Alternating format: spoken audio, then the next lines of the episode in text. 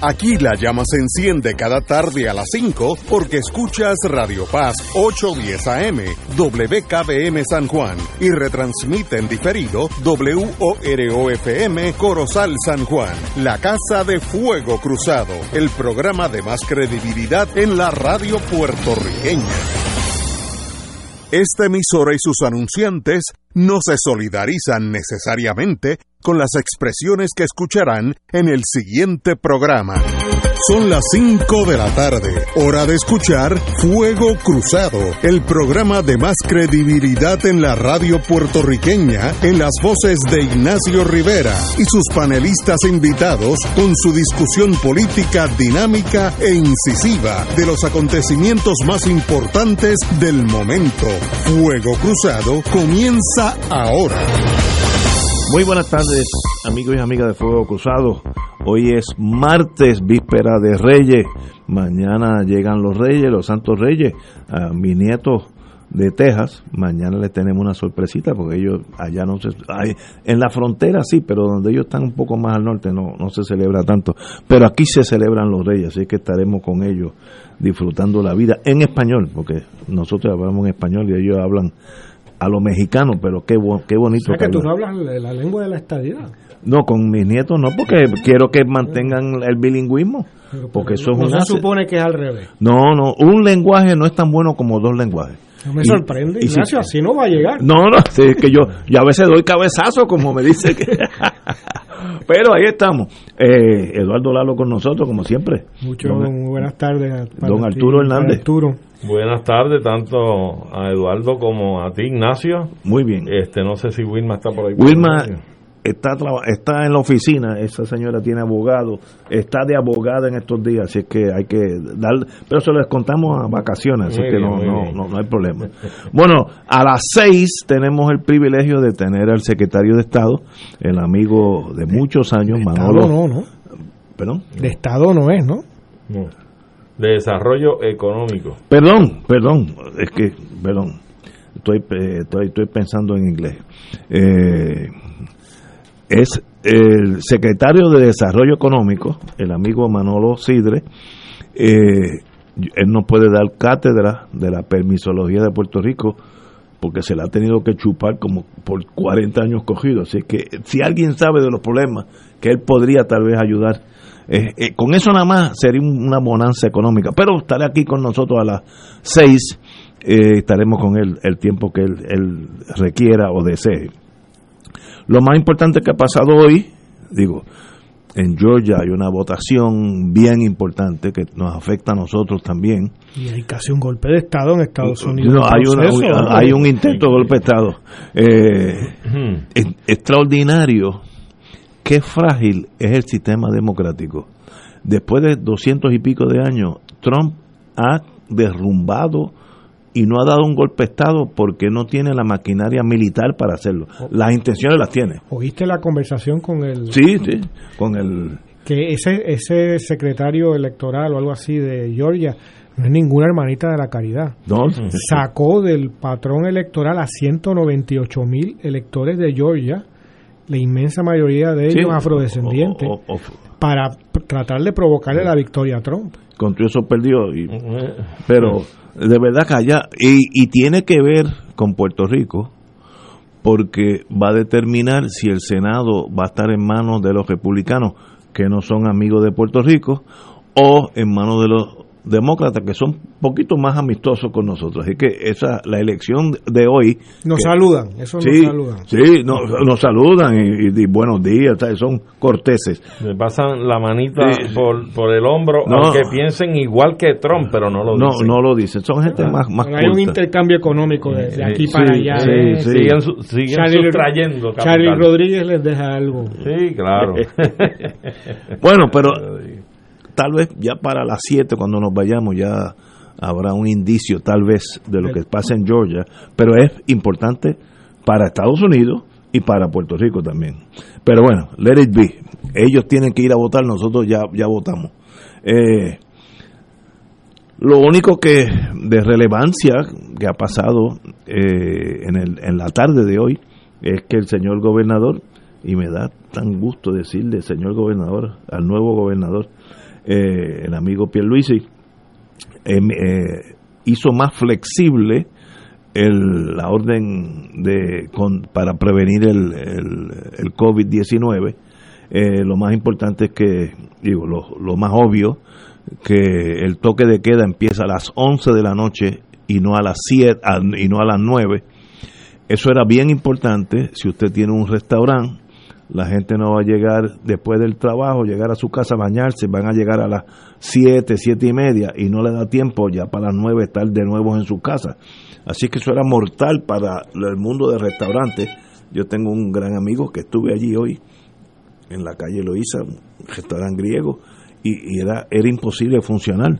Así que a las 11, pues muy bien, ya, ya por lo menos a las 11 ya todo el mundo puede haber cenado y, y, saber, y saber regresado a su casa.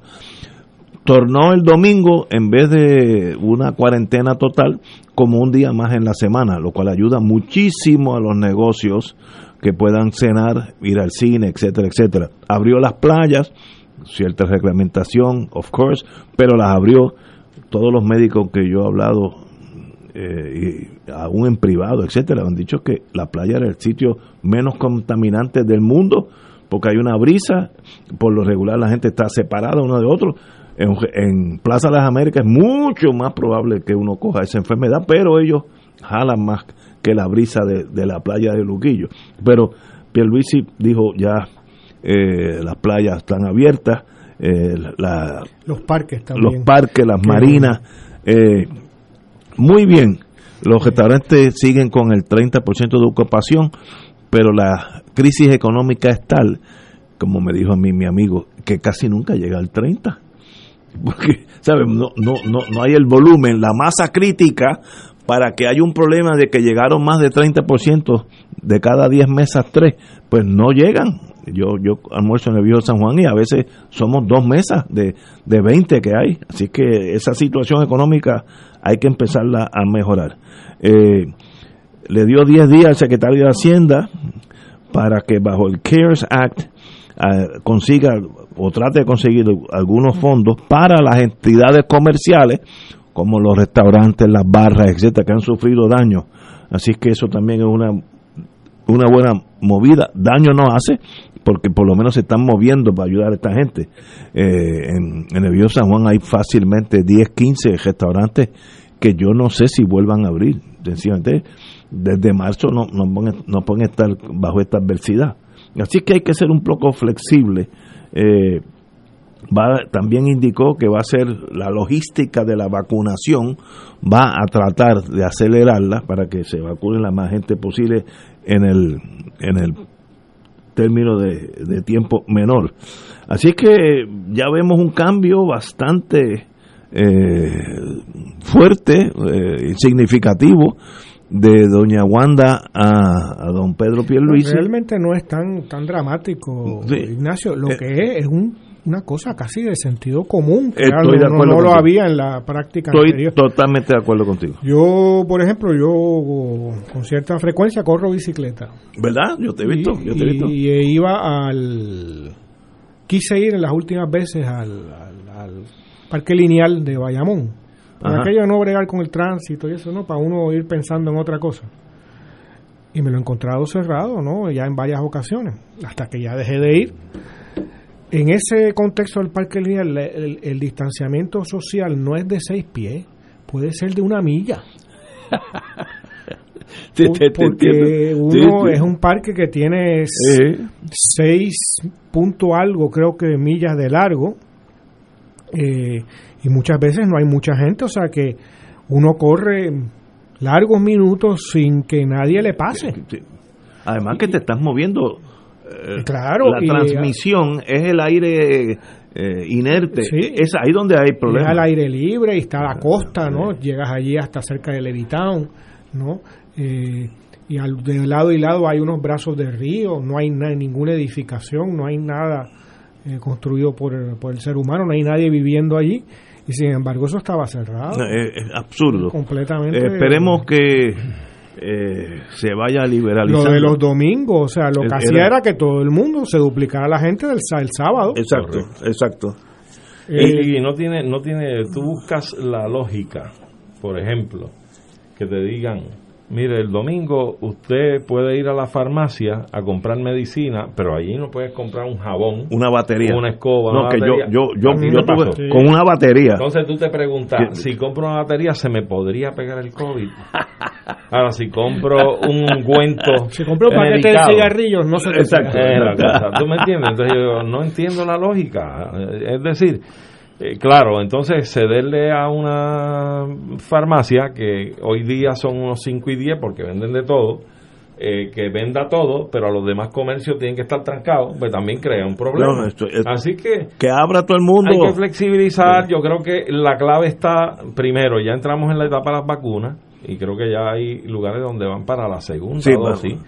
No, ya hoy empezó la segunda La dosis. segunda dosis. Y Walgreens y CVS ya empezaron en las personas de mayor edad, de los que viven en, en Sí, lugares. Pero, pero dicho eso, está súper lento y de aquí a que se ma- eh, vacune la, inmen- Esa la mayoría, de la población, 60, 70%. estamos hablando de meses. Sí, meses. meses largos. No, yo diría, Y la clave está en los controles de sanidad.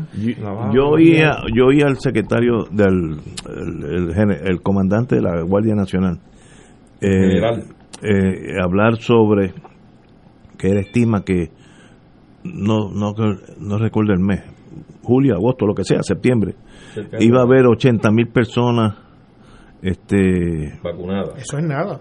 yo yo no creo que llegue a ese número 80 mil personas Sí, de aquí a septiembre. No, una no. población de 2 millones. y no porque como van si tú sumas los que vacunan todos los días Pues multiplícalo por 100 días y no te va a dar este Pues 80. está- está- Va- está lento. entonces. Estamos muy lentos.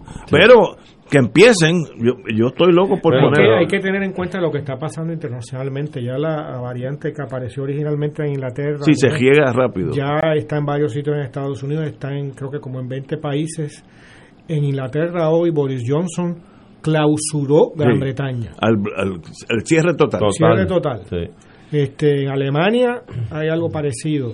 Eh, y el- una, una variante, también he leído los peligros de esta nueva variante, que es peor que una que sea más, más grave, que tenga peores síntomas. Porque si tú tienes 70% de mayor contagio en esta nueva cepa, ya están colapsando los sistemas Sí. en, Sí. en- en muchas partes del mundo y, y principalmente en Estados Unidos. California ya están le están dando instrucciones A, los- a las ambulancias. mañana, a las ambulancias para que hagan triage básicamente Sí. para que si llega alguien a ver alguien que está de, de acuerdo a un paramédico Sí. no a un médico, médico, sí. este Que se está yendo, déjalo ir. no que está grave sí, ese está sí, muerto sí, déjalo, déjalo Sí, que- es la selección La- entre salvar una vida, incluyendo Oh. factor de edad y de riesgo y de complicaciones, a tú atender otro que sí lo puede salvar y que es más Estados salvable y Unidos- más práctico. La- el tiempo de, de reacción de una ambulancia en, Los Ángeles ¿sabes cuánto es? ocho horas ¡Wow! tienes que esperar ocho horas en una emergencia para que te venga a buscar una No, ambulancia tú te mueres. sí, es una O sea, esto, esto es una situación casi de guerra Es guerra. Sí. Eh, bueno, Estados Unidos en la Segunda Guerra Mundial perdió 365 mil soldados. Pues ya lo muertos. perdió Aquí lleva, eh, ya están por 355, estamos Sí, al lado sí, sí. de una guerra mundial completa. Ahora, Así que esto ha sido bien cosa. serio en Estados Unidos. Hablando de esto y del enfoque, pues las expresiones tuyas, este Ignacio, me dieron a mí como un hálito así de que tú aspiras o que tienes la gran fe y esperanza de que habrá gobernanza Sí. dentro de los límites tan yo, yo espero. tan tan pequeños que tenemos para gobernar, que habrá gobernanza ante el desfase que hemos tenido este cuatrienio que ha concluido. Pero, Pero este, este es como el COVID. Estos cuatro años pasados no vuelven a repetirse porque es una. Bueno, votaron al gobernador. Entre, entre las cosas que pasaron. Pero una- fíjate, un caos. Aquí, aquí, aquí vienen pruebas que, que- que atender. Por ejemplo, si, si el asunto de la salud, que es un asunto primordial, eh, estábamos conversando y expresando que precisamente eh, sería muy lento el ritmo a que se lleva la vacunación del COVID en Puerto Rico. Y yo creo que aquí hay unos elementos que hay que considerar. O sea, aquí hay que regionalizar la vacunación.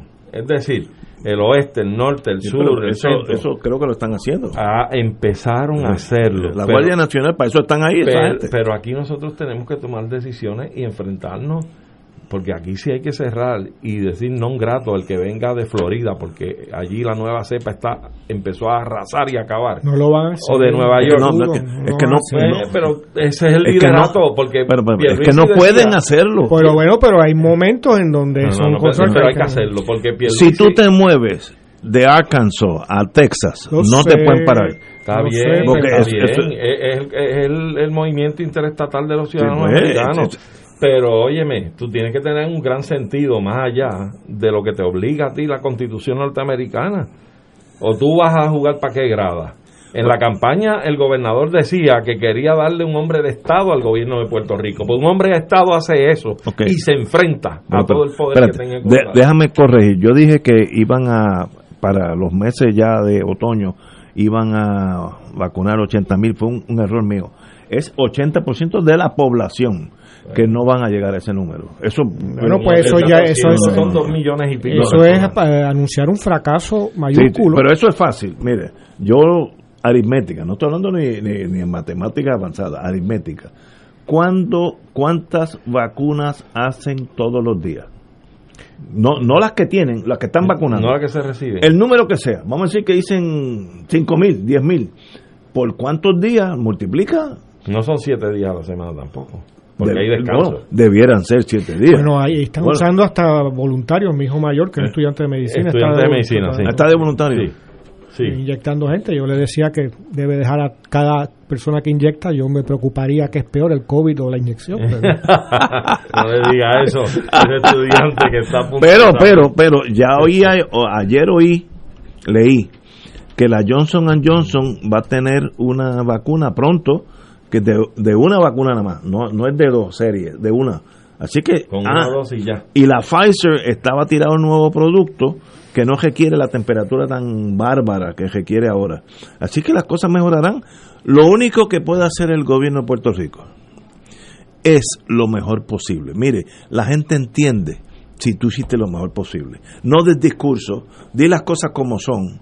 Eh, si estás insatisfecho con el ritmo de vacunación, dilo. Ujú. No, no, no metas una feca, dila, y la gente a la larga te va a respetar. Me lo agradece. Seguro, pero Porque no lo estás engañando, le estás diciendo la verdad. pero pero el COVID de verdad como cambia la vida de uno eh, todas nuestras vidas nuestras profesiones Todo ha eh, cambiado. todo ha cambiado Eh, pa- eh, para mal al- hay algunos que han han los algunos supermercados tengo amigos en el mundo de supermercados le ha ido muy bien porque hay más gente Comprando que víveres. su, no que su vida es, entonces es El licor. el licor y la casa Ah, y, bueno. ¿sabes? las cositas así que no todo es malo tenemos que ir a una pausa amigos y regresamos con el, el juez el pi que no lo brinca un chivo de, de, de cómo está emocionalmente ahora con la policía de Puerto Rico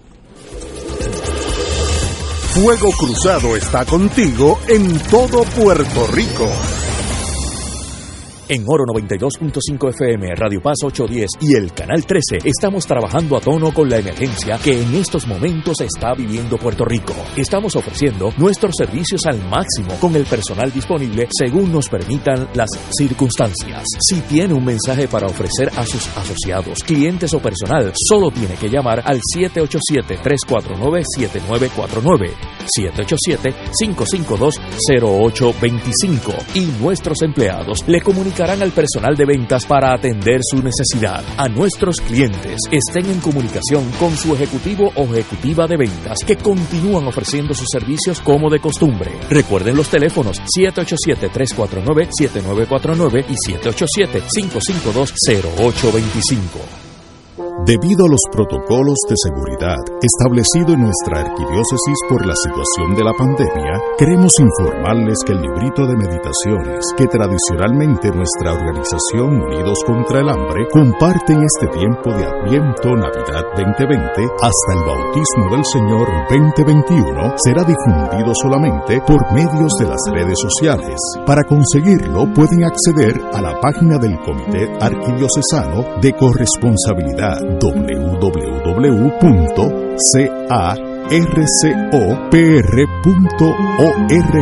Además, diariamente estaremos compartiendo en nuestra página de Facebook las lecturas y meditaciones para acompañarles a orar, meditar, profundizar y poner en acción las sagradas escrituras tomadas de la liturgia del día durante el tiempo de Adviento y Navidad. Si quieres saber lo rentable que son las placas solares actualmente para tu hogar y lo necesario e importante que es la energía renovable para tu economía, no dejes de escuchar este sábado a las 12 y 30 y 2 y 30 de la tarde el programa Power Solar por aquí por Oro 92.5 todos los sábados a las 12 y 30 de la tarde y 2 y 30 de la tarde. Power Solar por 92.5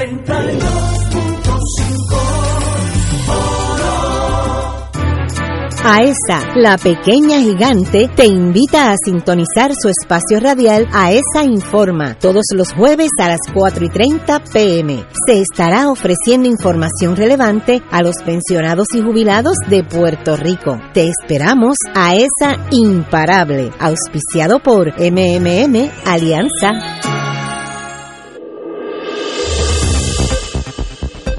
Y ahora continúa Fuego Cruzado.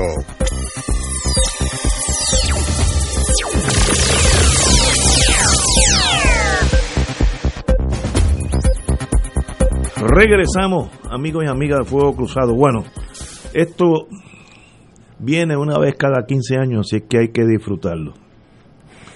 Ordena el juez federal, presidente del, del, Tribunal Federal de Puerto Rico, Gustavo Gelpi, investigación federal por fraude en la policía, fraude al Tribunal Federal. Esto yo nunca lo había visto en mi vida. Eh, Cito para que no digan que uno se pone emocional. El juez federal Gustavo Gelpi publicó ayer una orden que emitió el 30 de diciembre para que se inicie una investigación criminal, repito criminal, debido a que la propia información obtenida por los abogados del gobierno de Puerto Rico, es lo que estoy diciendo, criminal y los abogados del gobierno de Puerto Rico, surge que oficiales de la uniformada Policía de Puerto Rico indujeron error al secretario de Seguridad Pública, Pedro Janet, en actos constitutivos de fraude durante el proceso de ascensos. Eso es una acusación ya casi, casi redactada. Hmm. El 15 de diciembre pasado, el PI ordenó la suspensión de todos los ascensos de inspector a coronel porque la nueva política de ascenso no se había revisado por el tribunal. Esto porque entre Puerto Rico y el gobierno federal, Departamento de Justicia, hay un entendido, un, un, acuerdo de, custodia de, los procesos policíacos hasta nuevo aviso, y firmado por las dos partes, el gobierno federal y el, el gobierno estatal. En ese momento surgió que el gobierno de Puerto Rico había sometido un protocolo de ascenso con la firma de Janet pero que aparentemente Janer firmó por error. El PI pidió al gobierno una moción al respecto que permanece confidencial, pero que produjo la orden de investigación del 30 de diciembre. Sigo leyendo, así que no estoy hablando, estoy leyendo de Noticel. Cito al señor juez presidente. En los casi 20 años de la Corte Federal, en la Corte Federal, con 15 de ellos dedicados a casos de decretos por consentimiento entre el gobierno de Puerto Rico y el Departamento de Justicia Federal, esta es la primera vez en que el suscribiente se ha enfrentado con un asunto escandaloso de tal magnitud. Inducir a un secretario, Janer, a cometer fraude al tribunal a sabiendas si se evidencia ciertamente provocará que caiga todo el peso de la ley a los responsables. En la policía, eh, cito de nuevo al señor juez, este tribunal está horrorizado de conocer lo que aparentemente ha trascendido dentro de la policía y los aparentes esfuerzos de ciertos individuos, que decir que ya están identificados, inescrupulosos dentro de la fuerza para violar el proceso de ascensos basados en mérito que mandata el acuerdo de la reforma policiaca. Cito de nuevo, hay más que causa probable de que dicha conspiración interna existió y de que sus miembros tienen cero respeto al mandato de la ley, la reforma e innumerables órdenes judiciales. Esto muy bien puede constituir conducta de desacato criminal, así como obstrucción a la justicia o fraude. Entonces les remite toda este, esta tragedia al FBI para que tomen acción, lo que sea. Me imagino que está chocado por la noticia. No me sorprende. Bueno, digo, el- Eh, te voy a que, decir la, que policía tenga algo no, no, no, chocado, ¿no? no, pero que se atrevan a falsificar documentos. Eso siempre en todo cuerpo er- donde hay una hermandad va a haber ay- ayudas y, y beneficios. Ahí se le añade como si estuviéramos haciendo una, una- un pastel, le añades un toquecito de política, pues se acaba de, de confeccionar el pastel. Eh, muchos de los de los rangos dicen como dicen en la policía es dedeo el, el- cuando llega a fin de- del cuatrenio, pues fulanito, mira, eh, ven acá, tú eres coronel, porque, ¿por qué? Porque yo lo digo, eh, etcétera, etcétera. Sí, pero- Más bien por lealtades políticas, por lealtades, pol- que es una cosa. Ahora, Puerto Rico llegó a un acuerdo con Estados Unidos, ustedes van a monitorear la policía, entrenamiento, derechos civiles, en todas las facetas, eh, equipo, todo, todo, hasta nuevo aviso. Y el PI dice hace unos meses, miren, no suban, como ya él conoce a los muchachos, no suban de rango a nadie hasta que se cumpla con el procedimiento. Le someten los documentos, mire, cumplimos. Janel firmó, cayó de pescadito. Eh, Ja- Janel firmó, se lo entrega al tribunal, el tribunal parece que, o alguien se lo dijo, o algo pasado, que el proceso de ascenso no es válido, es un, es un paquete, un embuste. Un fraude. Son los mismos mu- muchachos con las malas mañas de hace 40 años. De más. De más. Tú sabes que hay em, y, eh, parte del problema es ahí los ascensos sobre todo tú lo mencionaste responden mucho a lealtades Sí, a lealtades sí, desde, desde siempre. y sí desde toda la vida y, y entonces por un lado yo tengo que observar que yo a veces me pongo a, a- a- a- a analizar y a, a pensar o repensar cómo estos cuerpos castrenses y cuasi castrenses trabajan, obran, cómo, cómo estilan su, su proceder. y yo a veces he llegado a la conclusión que básicamente en todos los países del mundo, estas organizaciones castrenses de seguridad del Estado son básicamente como unas mafias al servicio del Estado. Porque cuando tienen que violar la ley, la violan. Cuando tienen que violar los derechos civiles, los violan. Cuando tienen que incurrir en un asesinato, en un complot, lo hacen. Y Pero- se tapan unos a otros. Pero Amén que- que, los descubran. Pero que, y debemos ir a la historia, Ignacio. Por motivo de que se funda y se monta la policía en Puerto Rico, no se hizo como un cuerpo civil para ayudar a la ciudadanía, para hacer un enlace con la ciudadanía en la prevención del crimen. No La- fue por protección de la no, ciudadanía. No, no fue para eso. La policía de Puerto Rico se constituye para ser un instrumento represivo contra el independentismo en Puerto Rico y las luchas por la independencia. Y ahí tenemos la masacre de Ponce. Y ahí tenemos los asesinatos en Río Piedra. Y entonces, pues claro, y entonces tú me dices que, que en la Corte Federal le, le- le establecen la carga y la responsabilidad a que Estados Unidos le monitoree la policía de Puerto Rico.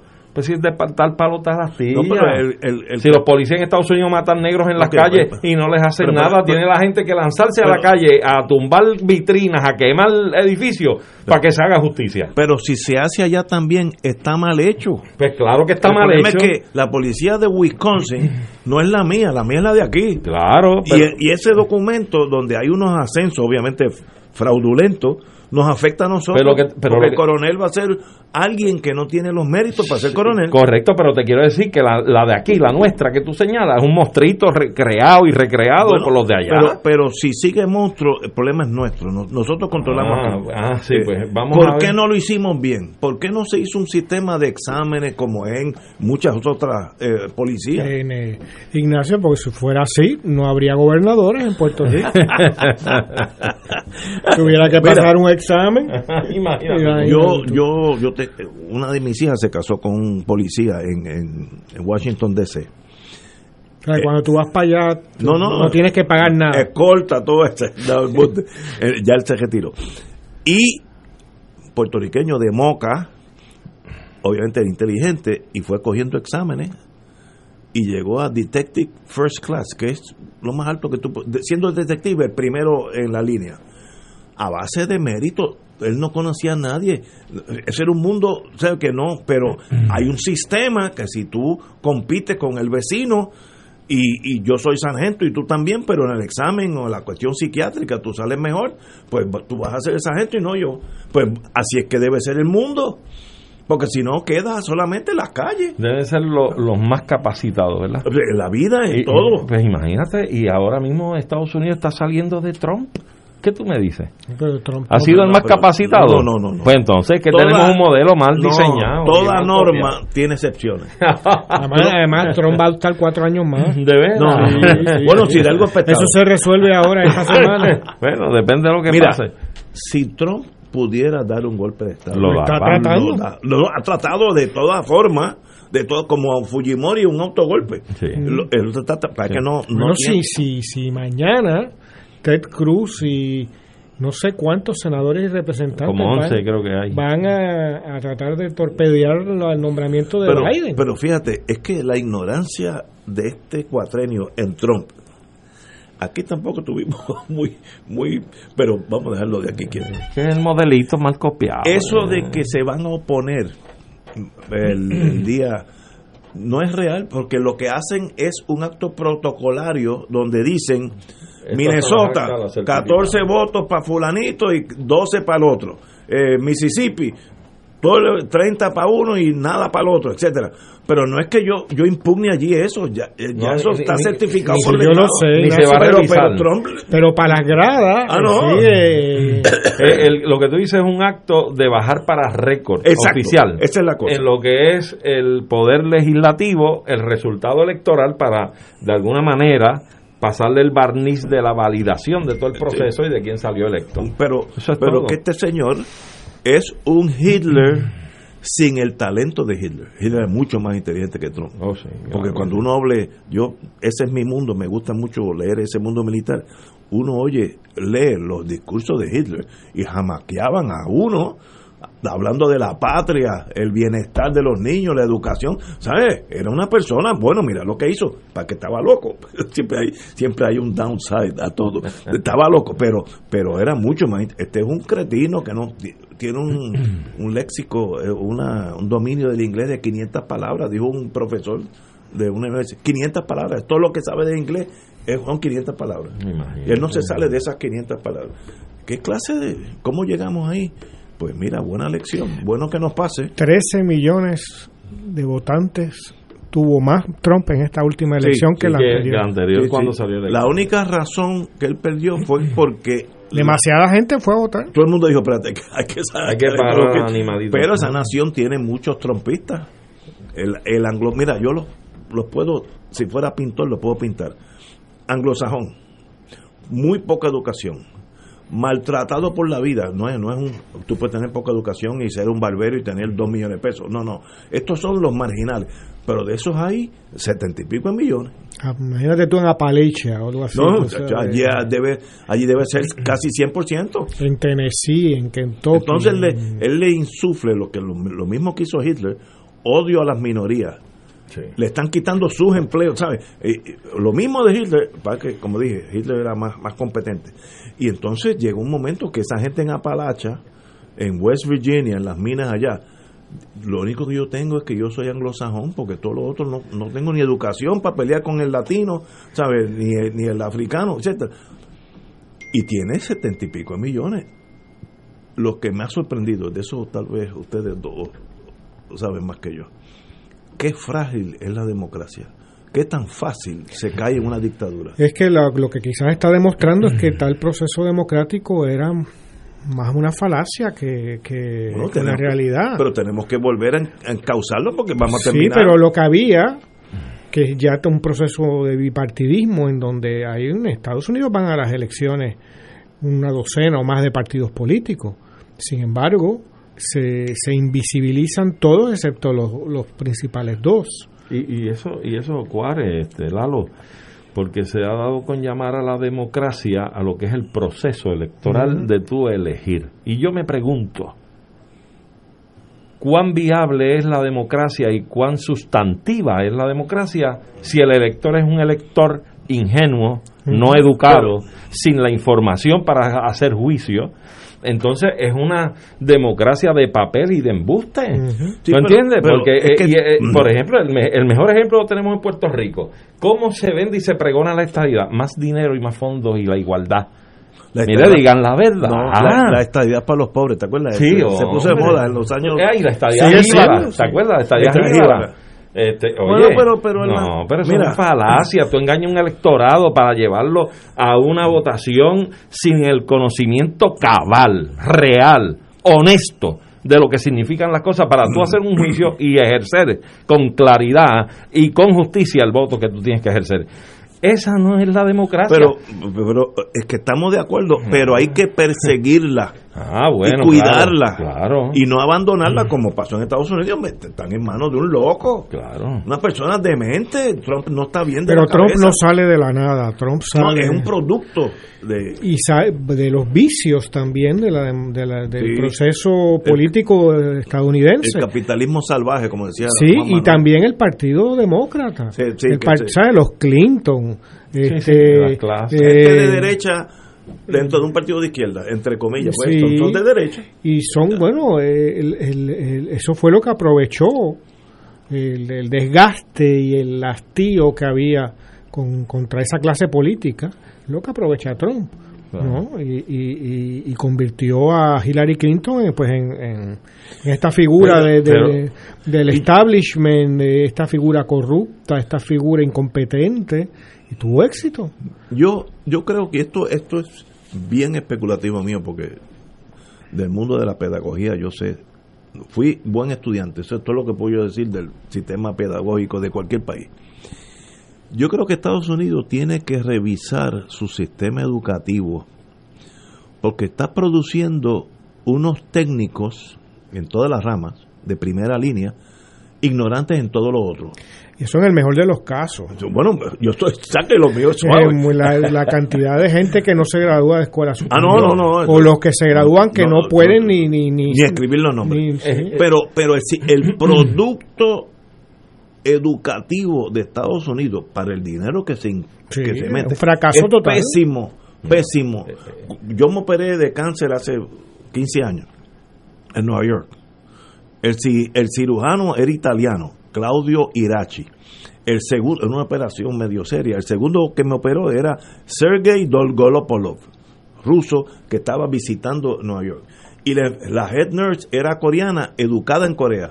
Y en este, en este hospital algún americano que no Pero venga, tú estás- pero tú- demuestra eh, eh, eso demuestra que, que, que- que hay un problema Eso fue en la enfermería de Naciones Unidas. Pregunto. no pero demuestra que Estados Unidos y, y tú puedes ser y no, no, no quiero criticar en eso el sistema europeo es muy superior tú puedes ser un doctor en medicina y saber de poesía del arte etcétera en Estados Unidos tú tienes es más bien una carrera técnica Fría. tú sales si tú eres ingeniero tú sabes desmontar una transmisión automática ¿Por qué hay que desmontarla? Eso, ¿sabes? No, no, no, no- y eso es un fracaso del sistema educativo. Con la desventaja que nosotros somos víctimas de ese mismo sistema. Entonces lo pero mira, adoptamos. pero mira, Ignacio, yo creo que están ustedes caminando por la por la línea divisora. Ya mismo me regañan los, los estadistas. No te pudres, déjalos, déjalos, déjalos quietos que a ellos poco a poco les irá llegando unos rayitos de no, no, estas cosas. No, ten cuidado que Pero esa, mira, esa gente muerde. Yo, yo te decía, yo estaba pensando que, por ejemplo, lo que es el concepto de la democracia debe ser algo así como cuando se establece una pensión alimentaria que se establece con dos patas. Una es la pensión fija a base del ingreso, la edad de él o los menores y el número de niños. Y la otra es a base de tu ingreso también comparado con el de la otra parte y haciendo, eh, un- eh, imponiendo un porcentaje para gastos de techo, educación, etcétera. Pero ambas cosas se conjugan para brindar la pensión alimentaria del menor. La democracia debe ser algo similar, ¿no te parece a ti? Donde además del proceso electoral de emitir un voto, lo prevea o, o esté eh, previamente establecido un proceso educativo de discusión de ideas, no de jingles, no de ofensas, de ideas, de conceptos. Y además que vaya esto acompañado con un compromiso de una sociedad mucho más justa, de una sociedad donde la distribución de riquezas sea mejor distribuida, perdonando la redundancia, donde tú puedas tener asequiblemente unas mejores carreteras, unas mejores escuelas, libros para todo el mundo, computadoras para todos los estudiantes, sistema de salud universal, donde tengas medicinas accesibles. Óyeme, vamos a otros países de Europa. O sea que estamos bien cerca de eso. Ave María. Vamos a otros países de Europa que tú oye, allí a lo Pero- mejor es un 20% de contribuciones, pero oye, tienen No, de todo Por mí que sea el 40. y, y eligen a si me dan todo. Pues si aquí nada más en impuestos tenemos más, casi un Sí. 40%. Y no recibimos nada. Y, no, se- todo se lo llevan.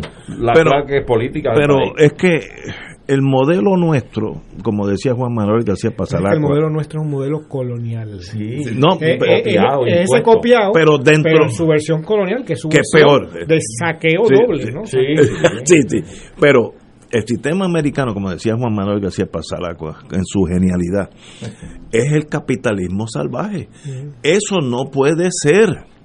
O sea, no puede ser que en Estados Unidos haya 30 millones de habitantes sin ningún servicio médico. Es, es ilógico. Mira, la pequeña Italia, eh, Francia, eh, Portugal, eh, España, tienen sistemas médicos centrales. Pero no tienes Que- que ir allá, No, hombre, a. Argentina, Sí, bueno, Chile, pero-. Uruguay, Pero- eh, ¿Cuán- México. pero ¿cuántos norteamericanos no cruzan la frontera con Claro.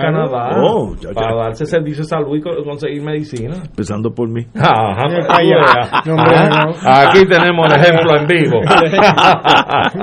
No, no, es que las medicinas canadienses eh, valen eh, 30% lo que valen en Estados Unidos. La misma ma- marca, la echan en el mismo lugar. Pues entonces uno que se mueve según el capitalismo, pues, busca las alternativas. Y hay un sistema que te mandan por correo. Yo cosas. recuerdo una vez esta con que viví un tiempo en España y mis hijos eran pequeños y claro, se enfermaron y con- fuimos al, al hospital que era caminando porque hay un hospital siempre Sí, de como a tres clínica, calles. de- Nos atendieron ahí como extranjeros gratis. Y como era un, un antibiótico que no tenían en el hospital, tuve que ir a una farmacia, me costó dos euros. Era el mismo que aquí teníamos que pagar 60 dólares. sí, sí, sí, es una cosa. ¿por qué dos que- euros son como dos dólares Sí, 50, sí. digamos? ¿Qué pasa con el, el- los 57.50 extra que hay que pagar? Bueno, te voy a ¿Quién decir. se lo lleva? No, ¿En qué se van? No, pero te voy a decir la historia oficial. No te estoy diciendo si esto es la verdad, Mm. pero yo yo estuve El. Espíritu Santo se lo No, no, no, no, no, no. Es que vamos a decir que hoy sale una pastilla que cura el ataque al corazón.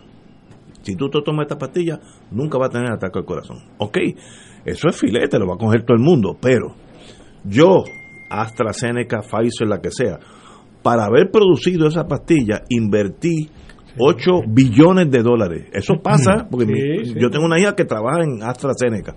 Por tanto, yo tengo, cuando empiezo a vender la, la primera pastillita, estoy menos 8 billones. Entonces tengo que rehacer. Cuando se va la patente, Italia lo produce por 3 pesos. Entonces hay un disloque. Ahora, Esa es la historia oficial. Yo creo que además de eso hay capitalismo salvaje. Claro. Tú sabes, ahí Claro. tampoco estoy diciendo que yo... Pero mira, yo te, te hago una pregunta. Si esa AstraZeneca o la que sea metió los 8 billones de dólares para la pastillita y evitar los ataques al corazón. Sí. ¿Tú me quieres decir a mí que una multinacional y multimillonaria como esa empresa no tiene un equipo de gente que diga a cuántos pacientes voy a impactar a nivel mundial? No, no, no. ¿Cómo no, yo no, divido? Ah, Tú no entiendes el ¿Cómo sistema. yo divido? No, no. Y el producto, ¿a qué precio lo llevo Yo estoy- para que antes que venza la Eh, patente así- yo recuperar la inversión? Así, Claro así, sí. debería ser. No, así es. Pero lo que hay que hacer es, Así es. yo voy a sacar, exprimir Ah, esta pastilla claro. y voy a hacer un trillón de dólares de, de por ganancia. encima, claro. Por encima. Pues entonces, ¿qué pasa? ¿Tú sabes qué ocurre? Que con esa ganancia exorbitante No, consiguen, o- y- mire, y les sobra 8 billones para otro invento médico más químico. Y no están poniendo No, no, estoy- nada del estoy bolsillo, lo están estoy sacando Ahora, la gente. Eso es como cuando, perdóname, cuando las corporaciones te dicen, perdimos, tenemos una pérdida de 32 millones este año que cerró el 2020. Tú dices, ¿de verdad? ¿20 millones de dólares menos? Sí. Y cuando tú buscas y rebuscas, es que el año 19 vendieron 50 millones y ellos proyectaban vender 72 millones el 2020. Entonces, Bueno. como vendieron más que 32, no llegaron a los 70, a los a los 52, dicen, "Pe- pe- pero, perdimos 20. pero no vamos, Hombre, no. creo que nosotros cambiemos el sistema. Pero mira, siguiendo ese modelo, Ok.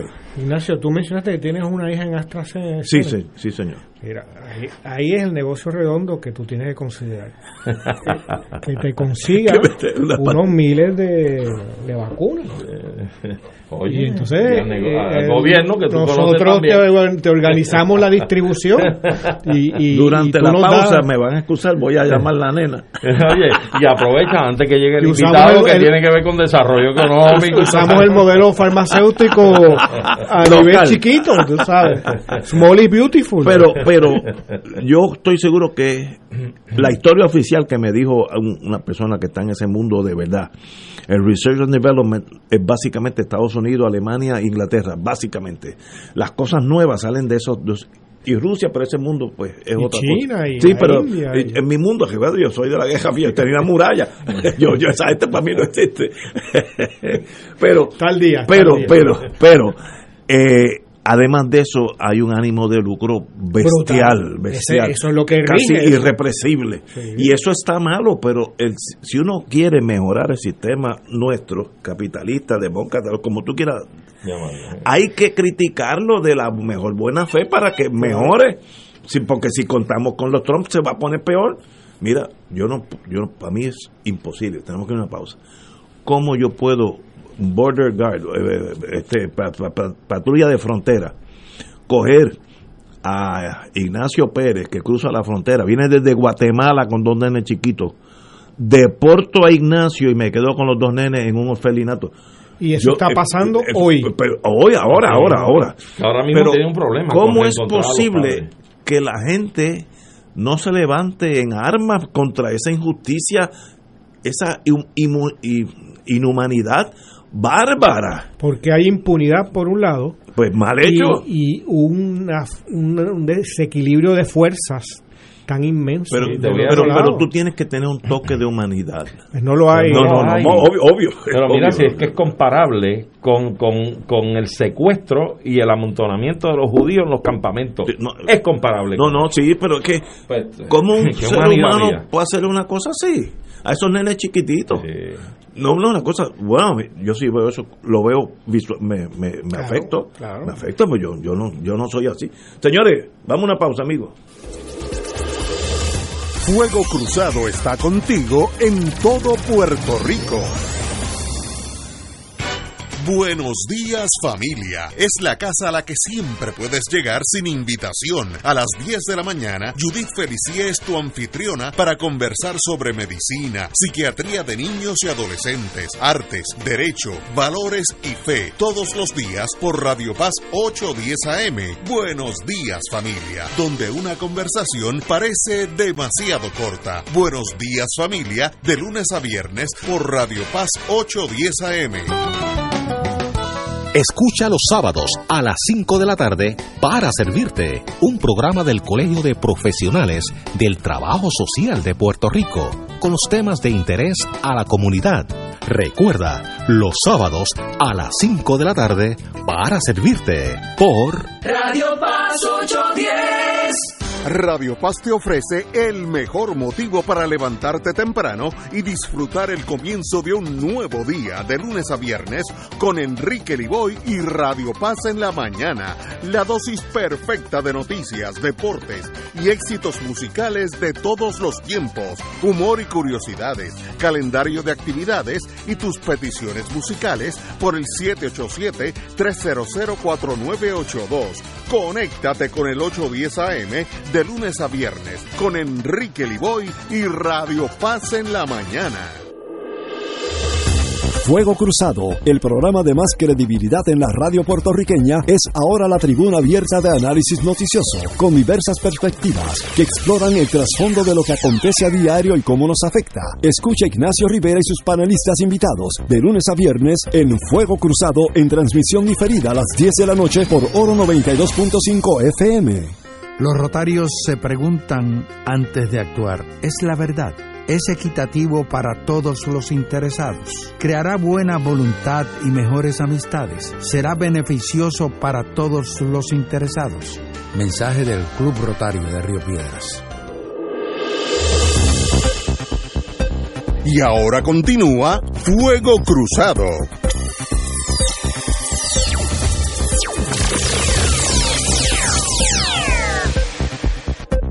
Aquellos que me mandan emails, lo importante en el sistema que uno viva, usted, usted escoja el país, la república, el territorio, el estado, pero que usted tenga la libertad para criticar aquello que usted entiende que no está bien. Usted se puede equivocar. Yo tampoco tengo la, la verdad cogida por el mango, pero tengo tengo que tener la libertad de criticarlo. Si no, caemos en una dictadura de derecha o izquierda, la misma cosa, el mismo efecto. Y eso es importante, por decir, pues mire, Estados Unidos tiene un sistema médico extremadamente deficiente con los pobres, pues porque lo tiene. Eso no me hace menos americano o más americano, es que la verdad. Claro, mire, yo creo que todas las personas en todas las latitudes del mundo deben aspirar a tener un país y un gobierno mejor, que atienda las necesidades de sus gentes, porque a fin de cuentas los gobiernos están constituidos para trabajar por las necesidades del colectivo. ¿Ah? Arturo, por desgracia. Pues no, no, es que hoy estamos en tiempo que no es así. El inocente es como decía Gallizal, el inocente soy yo. Pero fíjate, la exhortación tuya es buena, lo que pasa es que yo le añadiría que no es tan solo criticar, también hay que hacer lo indecible por por colaborar al cambio, por impulsar un cambio, no tan solo con la crítica, sino con la Es obvio, obvio, pero la, la, y lo apoyo totalmente, pero ya nos han desvalijado. Ah, sí. Cada generación, desde hace muchas, el poder nos ha desvalijado y tenemos estas ilusiones de participación que a las que tú aludías anteriormente de la democrática, ¿no? de la democracia, etcétera. Tenemos todo un aparato político un aparato mediático Sí. que nos que nos Nos emboba, margina, nos margina emboba, también. Un, un aparato incluso educativo que nos hace produce ignorantes Correcto. ¿no?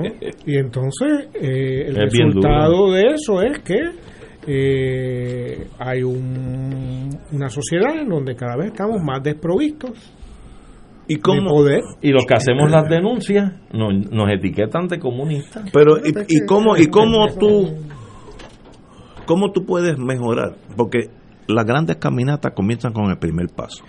Yo no quiero arreglar el mundo en, en, en estos días. En un mes o dos podría, pero vamos, ¿cómo yo- ¿qué yo tengo que hacer hoy, en el sentido serio, en lo próximo, en, en lo que me resta de vida, para ayudar al sistema? Un poquito, no, no, si todo el mundo hace un poquito, es un montón. Bueno, yo creo que en las pasadas elecciones de noviembre pudieron haber votado un poquito más diferente también.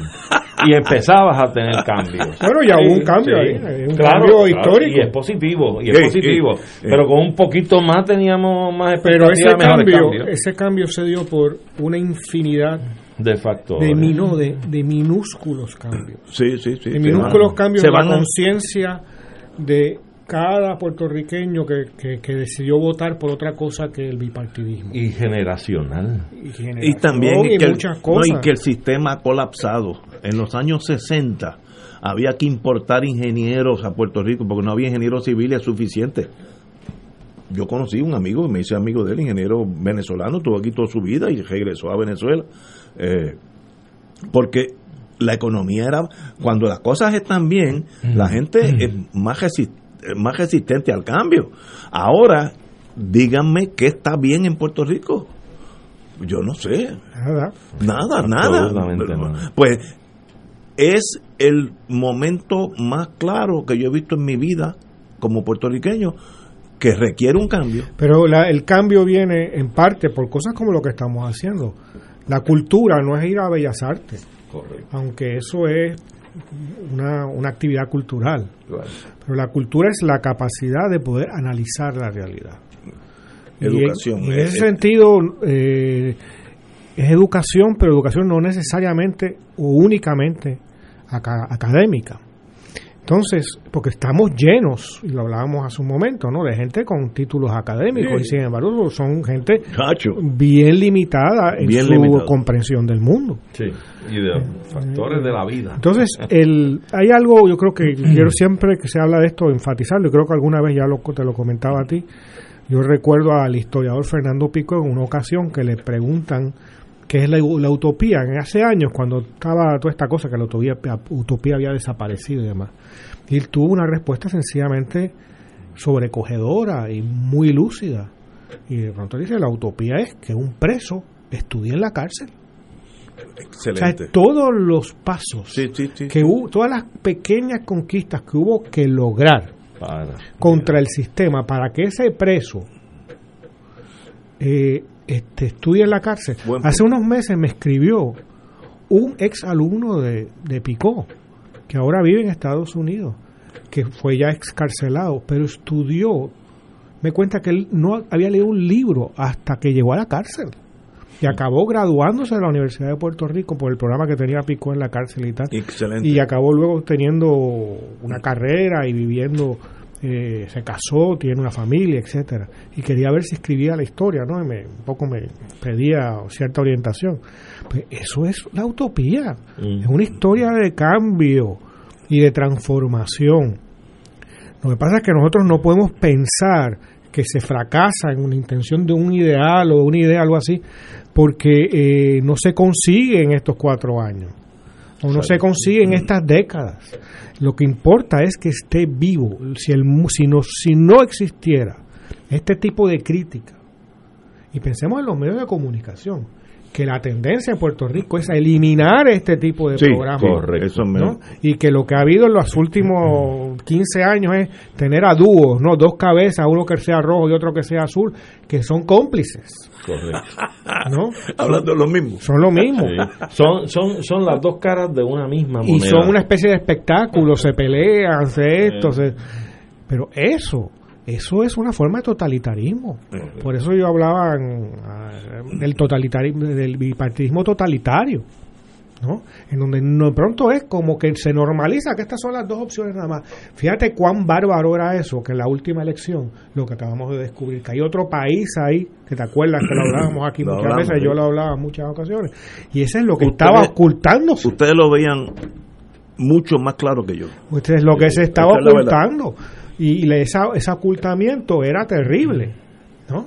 Porque es una deformación de la realidad y una manipulación de todos nosotros. Es cierto. Y yo te digo que no tan solo son las nuevas generaciones las que han dado ese paso, que han marcado la diferencia en estas elecciones nuestras últimas, sino que también yo me he topado con gente de generaciones más Sí, es un movimiento multigeneracional. que han dado el brinco, que dieron el brinco. Yo conté en un momento en una mesa más de 5 o 7 personas que tradicionalmente votaban popular o PNP y llegaron a darle el voto a Dalmao o a Victoria Ciudadana. Y yo digo, wow, pero si eso es así, se replicó en más ocasiones, eso es algo extraordinario. Muy buenas tardes. Muy buenas, señor Ah, secretario de Desarrollo Económico. Ah, tenemos aquí una pausa, pero me, voy a despedir de Manolo Sidre, porque de ahora en adelante, cuando regresemos, es señor, secretario. Así que esta es la última vez que te digo Manolo. Dios quiera y eso no me cambie de quién soy, ¿sabes? yo, te conozco, usted es un gallo jugado. vamos, a una pausa y regresamos con el señor secretario de Desarrollo Económico. Fuego Cruzado está contigo en todo Puerto Rico.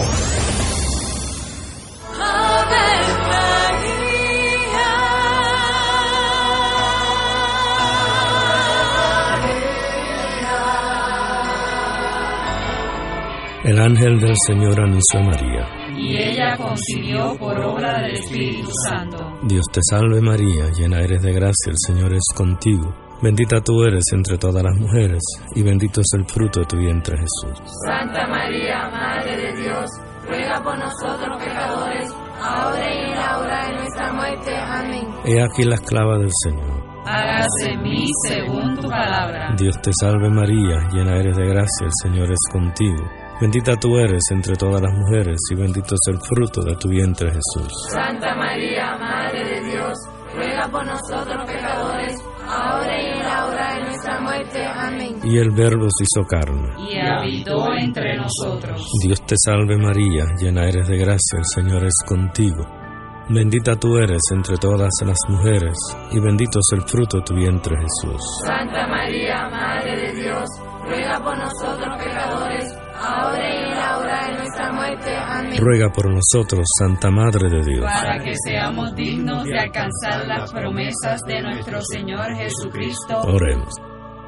Derrama, Señor, tu gracia sobre nosotros, que por el anuncio del ángel hemos conocido la encarnación de tu Hijo, para que lleguemos por su pasión y su cruz a la gloria de la resurrección, por Jesucristo nuestro Señor. Amén. Gloria al Padre, al Hijo y al Espíritu Santo. Como era en un principio, ahora y siempre, por los siglos de los siglos. Amén. Cada sábado de 9 a 11 de la mañana tendrás un encuentro con De Frente con la Verdad, donde se discuten asuntos que tocan de cerca la actualidad en todas sus perspectivas, las historias que afectan a tu diario vivir, estos y otros temas analizados desde el punto de vista evangélico.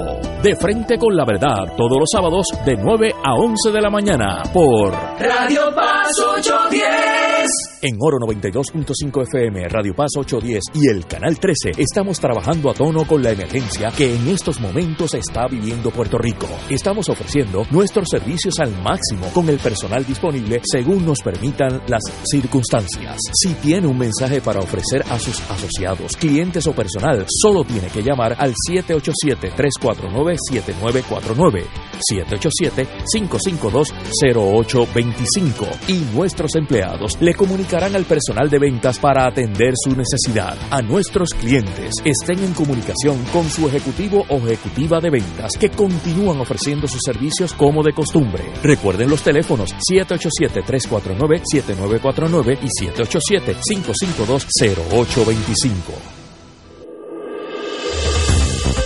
Aquí la llama se enciende cada tarde a las 5 porque escuchas Radio Paz 810 AM, WKBM San Juan y retransmite en diferido WOROFM Corozal San Juan, la Casa de Fuego Cruzado, el programa de más credibilidad en la radio puertorriqueña.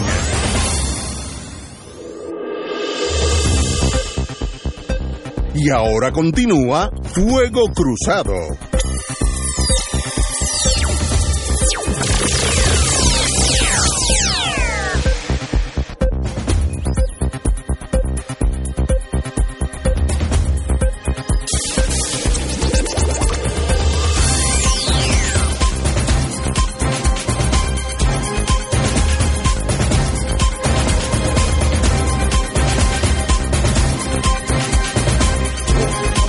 Regresamos amigos y amigas a Fuego Cruzado.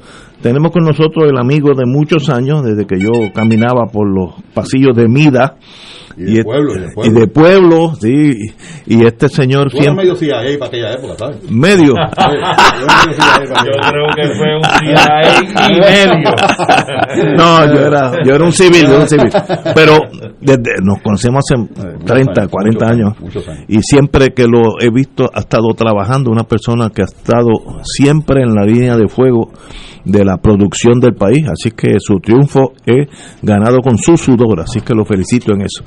Y ahora tenemos otro sendero.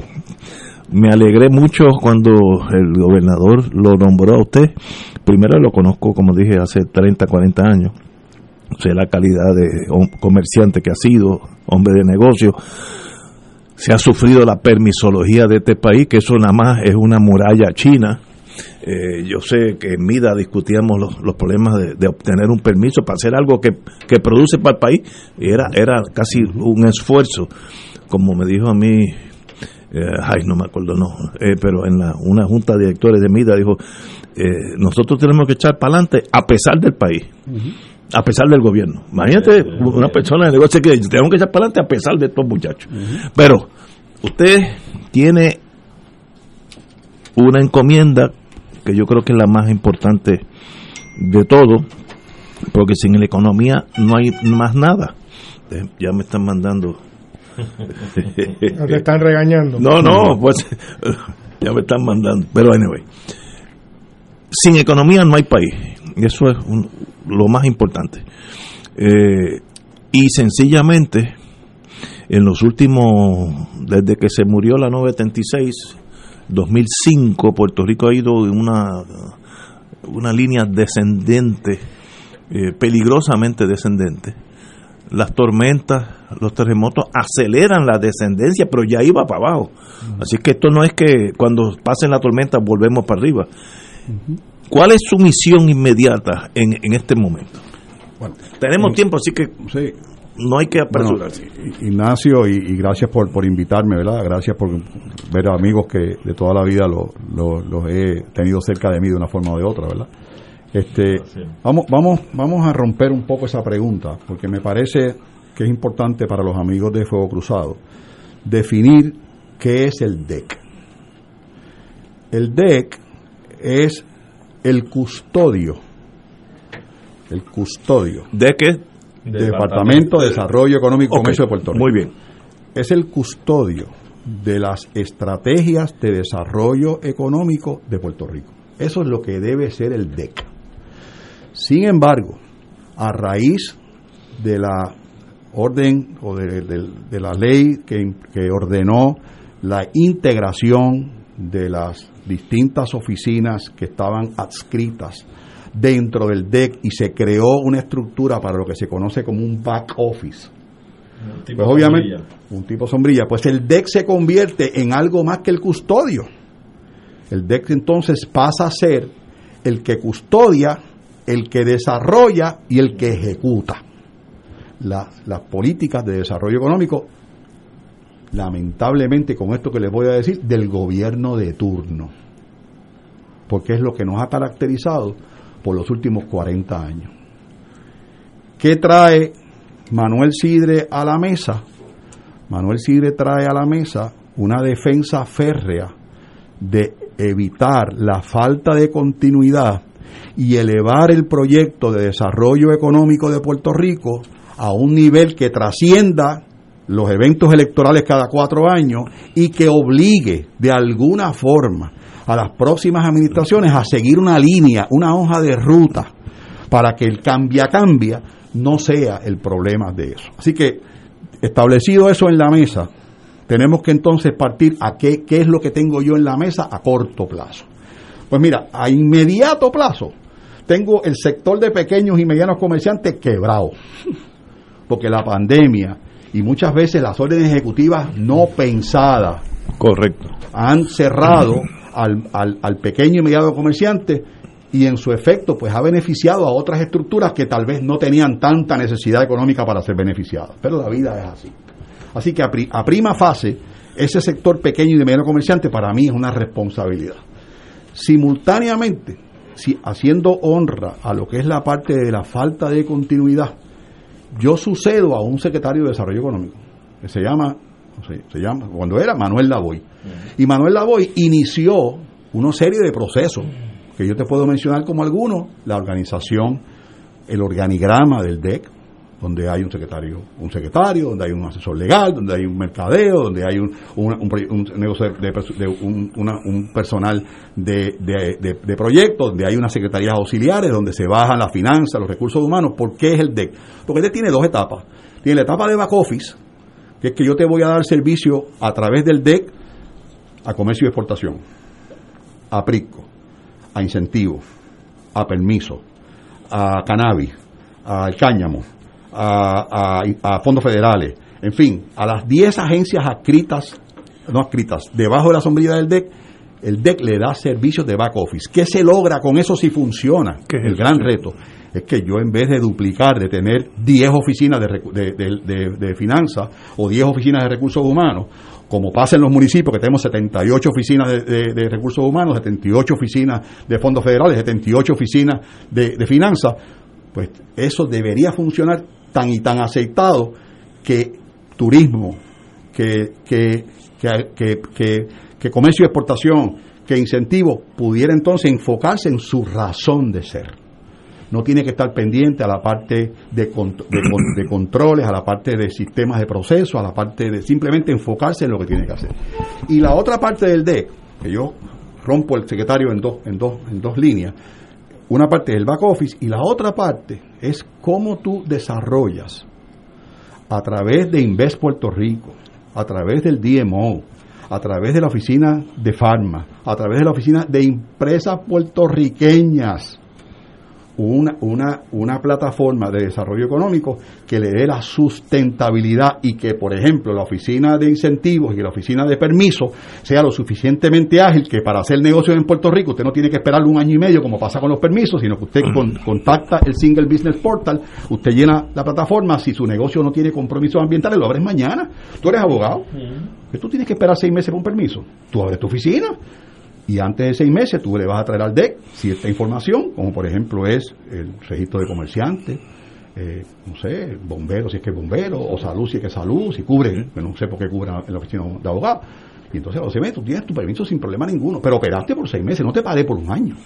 Eso sería extraordinario. extraordinario. Pero, eso es el sueño de Lola. Sí, eso es tan lógico que que lo que sorprende es lo difícil que ha sido cambiar eso. ¿Por qué? Porque, porque, porque el problema es que queremos, y, y ustedes en esto saben posiblemente más que yo, Ignacio, tú que has estado en el mundo corporativo, queremos cambiar las cosas con presupuestos reducidos. Si tú quieres centralizar una oficina de permisos, tienes que tener en mente que no solamente es agrupar todas las oficinas en una, Mm. Tienes que invertir en tecnología, tienes que invertir en adiestramiento y tienes que invertir en educación para que nuestros pequeños y medianos comerciantes, porque el, media, el grande no necesita eso. El grande tiene la forma de llegar a mí, tocarme la puerta y me dice, voy a invertir 100 millones y a mí se me caen los pantalones al piso. Porque es mi posición.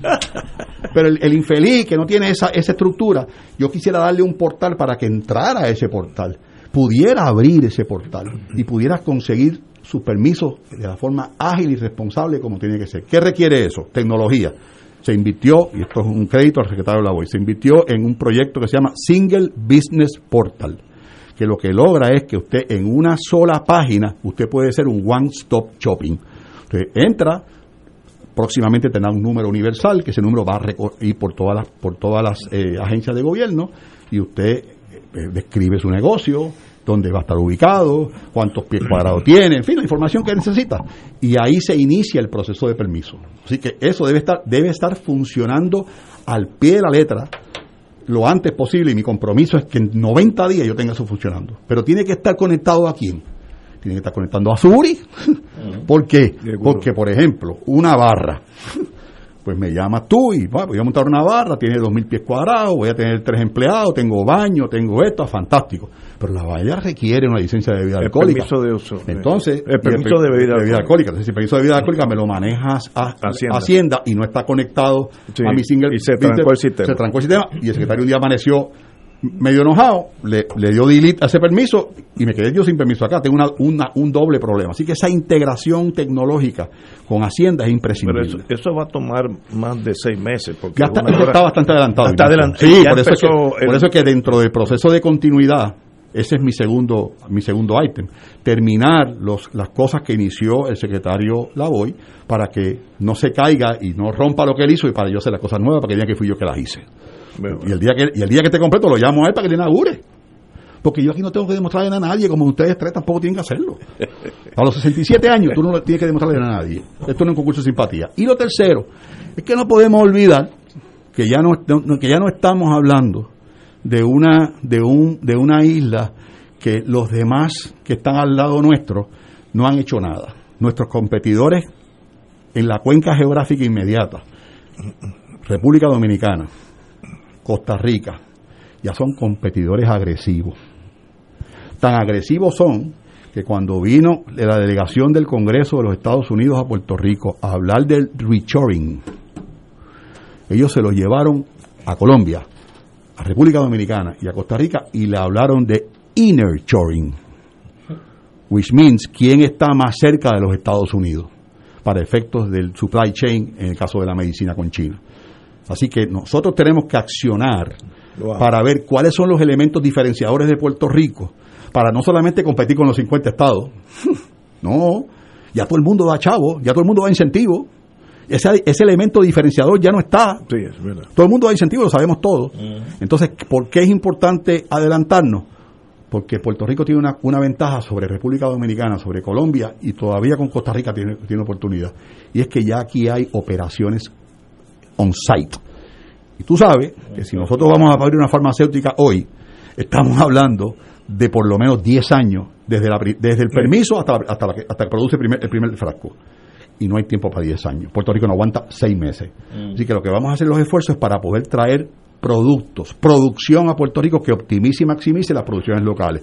Y de la mano de esa dispensa que nos dio el gobierno, de la Agencia de Transportación Federal, para hacer a la isla un hub, una zona de transshipment para carga y para pasajeros, nos daría una ventaja porque entonces el producto terminado, que la materia prima viene en barco, se va en avión, se recoge entonces en Aguadilla, en Ponce o en Muñoz Marín y se chipea directamente a Asia, Europa y no tiene que pasar por la cadena de Estados Unidos, lo que yo bajo mis costos. Eso es contingente, Manolo. Con, Bien con- contingente. con preguntarte. Sí. Una de las preguntas que te tenía era cómo tú vislumbrabas en esta lucha por darle un brinco al asunto del desarrollo económico y demás, la funcionalidad que hasta ahora no ha habido ninguna, públicamente no se nota nada que sea distinguible, del puerto de transbordo de Ponce. Porque lo que acabas de mencionar es ideal para poderlo Sí. explotar. Pero yo no sé, yo tengo la, in- la inquietud y la intuición de que los antiguos jefes de Ignacio como que han impedido que eso se pueda manejar y desarrollar. Hay un No, hay una eh, hay una hay una terminología, ya hay una terminología. De hecho, yo estuve hoy con el juez Melesio. ¿Sabes que el juez Melesio es que está en República Dominicana, en la oficina Sí, de Puerto Rico? sí, sí. Y yo hablaba con el juez Melesio, un juez Melesio lo, tengo mucho aprecio, mucho, lo distingo mucho, una persona muy correcta. Y, me, y estábamos hablando del puerto del, del puerto Calderón en República Ah, sí, Dominicana. en República. y entonces me dice él, me dice, ese puerto venía para Puerto Rico. Sí. Pero obviamente, ¿cuál es nuestra trampa? Lamentablemente, nuestra trampa es que nosotros tenemos que cumplir. Tal vez a largo plazo es mejor, pero a corto plazo nos pone a competir de forma desventajada con la República Dominicana. La permisología en Santo Domingo no depende del cuerpo ingeniero, no depende de un montón de consideraciones que obviamente a nosotros nos pudieran garantizar una mejor, una mejor evaluación del proyecto, pero ellos lo hacen mañana. Ellos no tienen que pedirle permiso a EPA ni a nadie parecido. O sea, y esa ventaja de time to market la tienen ellos por encima de nosotros. Por lo tanto, ¿en dónde nosotros podemos ser diferentes? ¿En qué podemos ser relevantes? Número uno, en el tipo de relación que tiene Puerto Rico con los Estados Unidos, que para algunas industrias norteamericanas, yo no sé por qué le llaman foránea, porque no son foráneas, Sí, son pero- industrias americanas. A la industria americana, el hecho de tener las estructuras on-site, federal, el, gobierno federal para ellos, en EPA, fin, toda esa cosa. les da cierta tranquilidad. Y eso no lo puede ofrecer República Dominicana, Claro. no lo puede ofrecer Costa Rica y no lo puede ofrecer Colombia. Lo segundo es que si aprueban, nos aprueban el puerto de transbordo, sería el único puerto de transbordo en la cuenca geográfica nuestra. La- el más cercano está en Alaska y el más lejano está en las Islas Marshall. Así que Puerto Rico, por su cercanía al Ecuador, tendría una ventaja in- increíble. Entonces, tú produces en Puerto Rico. Está hablando de el- el- la dispensa de la aviación. Sí, de transportación. Sí, sí, que, que la dieron por dos años, que fue como que siempre empieza así. Así empezó Anchorage con Alaska y hoy ya tiene permanentemente, crearon siete mil y pico de empleos altamente remunerados y una actividad económica impresionante. Yo, yo no sabía, lo, lo vi en esto, en- hace un mes en la televisión, que el aeropuerto de Anchorage es el aeropuerto más grande Sí de lo los es. Estados Unidos Sí en torno a carga. Sí lo es. Yo, yo pensaba Nueva York, No, no, Chicago. no, no, Precisamente por precisamente eso, por el, por el poder. Y mira, y mira lo subutilizado de nuestra riqueza, que yo soy un, un- un freak de crear riqueza interna. Porque aquí confunden dos cosas. Aquí confunden actividad económica con riqueza. Correcto. Actividad económica es, es traer una cadena o traer un... No, pero riqueza es que lo que tú fabriques aquí se quede aquí. Correcto. Y ese, y ese proceso de transshipment, ahí vendrán compañías como, como, como de puertorriqueñas que pueden, que pueden nutrirse de ese esfuerzo y eso aumenta la riqueza. Para mí, para mí es extremadamente importante. ¿Y por qué? Y me mandan a callar cuando ustedes quieran. Pero ¿por, por qué para mí es importante la riqueza? Yo voy a poner un ejemplo de la 936.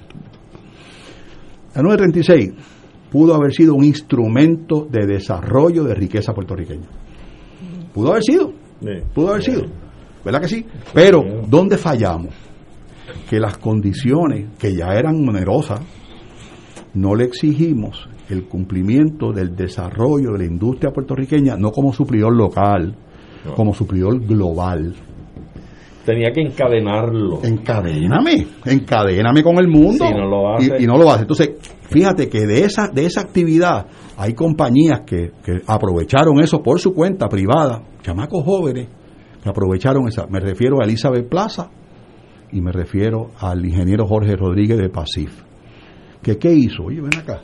Pero si yo a esta gente le estoy dando validación en Puerto Rico, pues no se la puedo dar en Asia, porque no se la puedo dar en Europa. ¿Y qué hizo? Exportó el servicio. ¿Qué logró? El éxito rotundo. Eh, todo eso está, está muy bien, Sidre, porque eh, es imposible estar en, en- en desacuerdo del Día de las Madres Seguro, y de seguro. todo ese tipo de Seguro. cosas. Y de ante el caos de los del último cuatrenio, aquí por lo menos parece haber una cierta coherencia ¿no? y una y una intención. Pero como usted yo creo que decía, yo lo tenía más de otra manera aquí anotado, ¿no? El desarrollo económico no es lo mismo que empresarismo. No, no es lo No, no es lo mismo. Por lo tanto, el desarrollo económico, a mi parecer, y yo creo que esto no es que me lo invento yo, eh, implica un proyecto de país. Entonces, aquí hay una contradicción tremenda, porque usted va a estar en un gobierno eh, que en primer lugar tiene un récord, una enorme corrupción, una enorme ineficiencia rayana en la incompetencia, eh, en donde por razones políticas, ¿no? De preferencia de estatus político. eh, es como en la cultura, cada vez que gobierna el PNP hay una política anticultural puertorriqueña, ¿no? Cada vez que gobierna el PNP hay una política quizás no anti, pero con problemas para el desarrollo del empresarismo puertorriqueño, eh, porque se, hay unos sectores, por lo menos en ese partido, que estiman que en la medida en que haya, igual que cultura o negocio, en la medida de que estén lo más debilitados posible, más fácil es la anexión, ¿no? Más le entregamos el, el país a Walmart, ¿no? Y esa es eh, la estrategia política de algunos.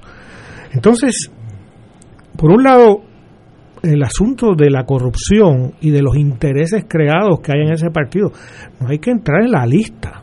¿no? Lo vimos en casos de la pandemia, ¿no? De, de- de lo- las pruebas. Yo, como yo he comentado aquí tantas veces en el podcast que tengo con Néstor Duprey, eh, lo más inquietante no fue los 38 millones, sino que en esos días se aprueba una, una, una compra de unas pruebas que eran muy pocas. Y con Y 4 se- millones, algo así. y se y se, co- se, se, se compraron a más de 1200% de sobreprecio cuando el mismo gobierno está yendo en contra de los intereses gerenciales básicos ¿no? O sea, es como si uno va a un si yo fuera a los sidrines y me entregan y me tomo un café y me entregan una cuenta de 523 pesos, yo asumo que alguien se equivocó, pero en el gobierno aquí esto fue algo natural de todos los días. Entonces, ¿cómo? Yo creo que su función, en este caso, que está tratando de mostrar una diferencia, es casi de oposición interna. Este, mira, yo, yo te soy bien honesto. Yo eh, debo de pensar y quiero pensar que sin, sin desmentir lo que tú estás diciendo, pero yo debo de pensar que la administración del, del, del licenciado Pierluisi tiene otra forma de mirar las cosas que hay que hacer. Y yo, esto es un tema que lo he hablado con amigos, ¿verdad? La manifestación electoral del noviembre del 2020 envía un contundente mensaje. Un contundente mensaje de que nos cansamos de lo que está pasando. Ya no es simplemente la protesta que teníamos tradicionalmente y que al día de las elecciones, pero ven acá, está, todo el mundo protestaba y sacaron el 52%, cualquiera de los dos partidos. ¿eh? Yo creo que lo que tiene el sector, el liderato político frente, frente, y te estoy incluyendo al grupo de Victoria Ciudadana, te estoy incluyendo al grupo de Dignidad, te estoy incluyendo al PIB, lo que tiene es un reclamo, un reclamo de que echen a un lado las diferencias. Vamos a atacar el verdadero problema de Puerto Rico, que entre ellos la corrupción es uno de ellos, que entre ellos el desarrollo económico es uno de ellos, que entre ellos la educación es uno de ellos, que entre ellos la impunidad es uno de ellos. Y me parece a mí que los que hemos aceptado esta posición, por lo menos los que yo tengo el honor de conocer, y tengo, tienes ahí una foto de, de, de, de Domingo, para mí ese es un ejemplo. Excelente. Para mí es un ejemplo. Yo te aseguro a ti que esas palabras que dijo Domingo el día que lo, creo que el día que nos nominaron, que el día que me tengan que cambiar eso, algo con mi dignidad, ese día renuncio. Yo doy fe que es así. Yo no pongo en duda que aquí hablamos con Domingo Emanuel, Sí. y igualmente Sí. algo muy parecido a Sí, su discurso. Sí. El problema, que es lo que yo me cuestiono, Sidre, ¿cuánto van a durar ustedes? Bueno, porque, Bueno, o sea, están en un organismo que se los va a comer. Vamos a ver, vamos Bueno, a ver, pero vamos a ver, vamos yo- a ver. yo no, yo, yo quisiera pensar, yo quisiera pensar, oye, que posiblemente el balajú lo tienen al agua a ver si pe- si pica, si pesca un peje, pero, pero es mucho más difícil, es mucho más difícil y yo tengo que traer aquí y, y lo he escuchado y lo he escuchado en, en privado y lo he escuchado públicamente. Lo que yo estoy escuchando del gobernador Pierluisi no es lo que tradicionalmente nos trajo hasta aquí. Yo espero en el Señor que se mantenga en esa línea. Eh, por el bien del país. Esperemos que haya Por el bien escuchado del ese, mensaje. Por el bien del país. Yo creo que lo escuchó. Sí, lo sí, ha sí. escuchado por tres días. Bueno, Pues sí, pero- pero- pero- bueno, pero- que pero- llevamos tres nada más. Pero, pero otra vez, pero, pero, pero óyeme, hay veces que yo, yo, la gente me dice, oye, tú empezaste el, el lunes. Yo, no, yo empecé el lunes, empecé el 4, el 3 me nominaron y me metí el 4 ahí en el D para aprender eso ahí. Y él es verdad, él ganó las elecciones el 3 o el día que sea. Pero lleva 24, 25 días pensando en lo que va a tener el día 3. Sí, de pero. ¿qué proyecto de país Sí. tiene la administración Pierluisi? No hay Bueno. claramente ningún proyecto. Bueno, yo te voy en a lugar, decir no considera ni Déjame- siquiera a Puerto Rico como Déjame, un país. déjame hacerte una historia. An- Antes de tu historia, Ok, sí. y, y va concatenado con lo que dice Lalo. Ah, En el 2004 creo que fue, Sila te asignó Ahí, ahí es que iba. un Ahí es que asunto iba. de Ella- una visión del desarrollo. Ella, ella se quitaba de la gobernación. Yo Ajá. le pedí que me diera el estudio de A.T. Kearney de Puerto Rico 2025 para que no cayera en el zafacón de Arthur D. Little, que, de- Ajá. que después lo cogió Costa Rica y lo hizo allá y nos llevó a Intel con 1.600 empleados. Creaste un plan de Puerto Rico La 2025. Alianza para el Desarrollo de Puerto Rico. y yo te iba a decir, estamos en el 21. ¿Podías hablar de eso? Bueno, que si Vamos, puedo hablar de eso, todo lo que tú quieras.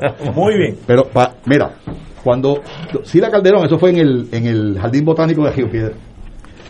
Hicimos esta actividad, ¿verdad? Ahí estaba Joaquín Villamil, eh, ¿qué más? Creo que estaba el, el, el Robert Marshall también. Tú, tú, el Robert Marshall estaba. Sí, que estaba en fomento. Estaba eh, redondeando no, que- el Robert que Marshall. Estaban en los industriales. Sí, correcto. No, no, ya, cre- ya, está, ya, Ya- ya, había, ya, había, ya que yo había salido de industriales, pero el Robert Marshall estaba por ahí. Ya mismo me escribe y me dice que, que estaba por ahí.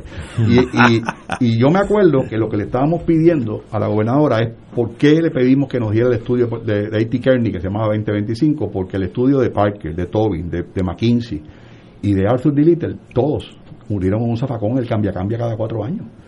El de Arthur D. Little lo recogió Vago en el zafacón Costa Rica, creó el modelo y nos llevó a Intel y nos llevó operaciones que estaban en Puerto Rico siendo exitosas. Nada más con el testigo. No, no, estamos claros, estamos claros. Pero mira, pero, ahí- pero es, que, es, que, es que voy fomentando lo que tú me estás diciendo.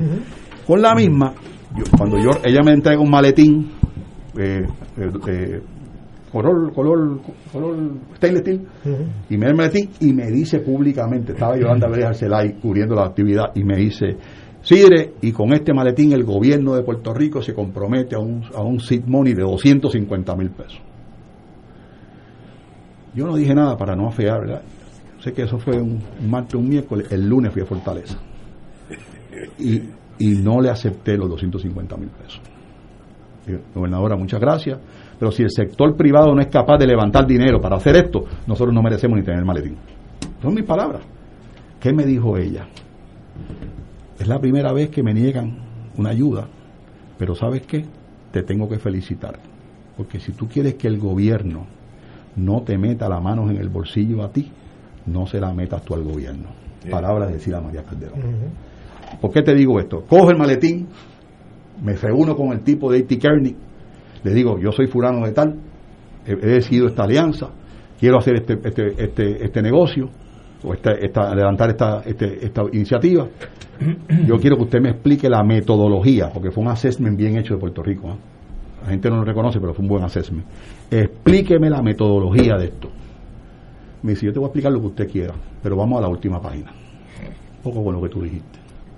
La última página decía que Puerto Rico necesitaba cambiar su modelo. El modelo económico a uno de empresarismo y de no dependencia. El modelo social a uno de apoderamiento y a uno de responsabilidad. Y el modelo ambiental a uno sustentable. Esas eran las bases del plan de país. Y la primera cosa que hicimos, me traje a Iván Méndez, que era, había, se había renunciado presidente de Cochabamba y se fue conmigo. Me acuerdo, me acuerdo. Sí, pro, pro- pro- pro bono. De hecho, de las primeras personas que fue al DEC en lo que te puedo ayudar. Y lo primero que hicimos fue construir una visión. Voy a, voy a tratar de, de- de- de definirla como era. Puerto Rico, un país rico, capital del conocimiento, país de oportunidades, país que defiende a sus hijos y protege a sus envejecientes. Sidre, pero eso es el candidato Sidre, No, no, no, no, sí, yo- el director de la... yo no sé, pero, pero, Pero, ese pero, es el discurso. Pero te influye cuando tú le hablas a la gente, macho. Cuando tú le dices a la gente de frente quién eres tú y por dónde tú vienes, el mensaje cambia, las caras cambian, los rostros cambian. Pero, pero déjame, déjame seguir con esto. ¿Y qué yo hice con esa visión? ¿Y qué yo hice con esa última página? Fui a ver a Aníbal Acevedo Vilá y le dije, gobernador, lo que yo necesito de usted es que usted me adelante una visión de país en el sector público y yo me encargo en el sector privado.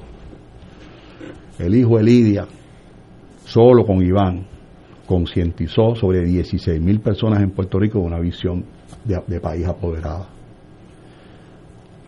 Termina Aníbal, voy a ver a Fortuño. Le digo exactamente lo mismo.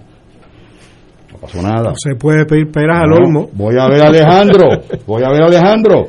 Tampoco Igual. ocurrió nada. Igual. Entonces, otra vez, cuando voy a ver al sector privado poderoso del país, que yo esperaba que por lo menos abrazaran esa visión, que muchos que me dijeron, eso que dice ahí no es posible. Y lo que decía la Pero CESME- si ese sector es dependiente, y- es, un- es un mantengo de élite. y lo que decía y lo que decía el assessment es que si nosotros no tomábamos medidas correctivas en Puerto Rico rápido íbamos a estar mal en 20 años ¿dónde estamos hoy? Claro. Vamos a una pausa, continuamos con el señor secretario de Manolo, Desarrollo. Manolo. Manolo. No, ya. To- to- todas las personas con las que fue a hablar estaban equivocadas. Eso, Fueron eso- errores. Y, y como dije anteriormente, te llamé Manolo antes que empezara el programa, ahora es señor secretario. Vamos a una pausa. Fuego Cruzado está contigo en todo Puerto Rico. Debido a los protocolos de seguridad establecidos en nuestra arquidiócesis por la situación de la pandemia, queremos informarles que el librito de meditaciones que tradicionalmente nuestra organización Unidos contra el Hambre comparte en este tiempo de Adviento Navidad 2020 hasta el bautismo del Señor 2021 será difundido solamente por medios de las redes sociales. Para conseguirlo pueden acceder a la página del Comité Arquidiocesano de Corresponsabilidad www.carcopr.org.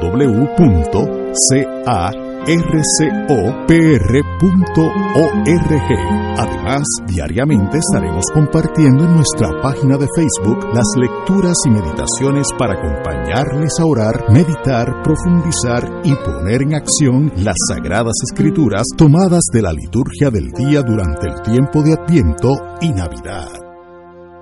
Soy Brenda Padilla, directora de la Asociación Puertorriqueña de Diabetes. Si te falta sensación en los pies, pudieras tener daños en sus nervios. Lávalos bien y evita cortaduras o pinchazos para prevenir complicaciones. Recibiendo un tratamiento multidisciplinario, pudieras evitar una amputación. Soy Melissa Maldonado de la Alianza Life Generation. Hay productos, servicios y tecnologías para el cuidado del pie diabético. A tiempo, cuidando tus pies, previenes amputaciones. Oriéntate en nuestra página de Facebook Diabetes PR.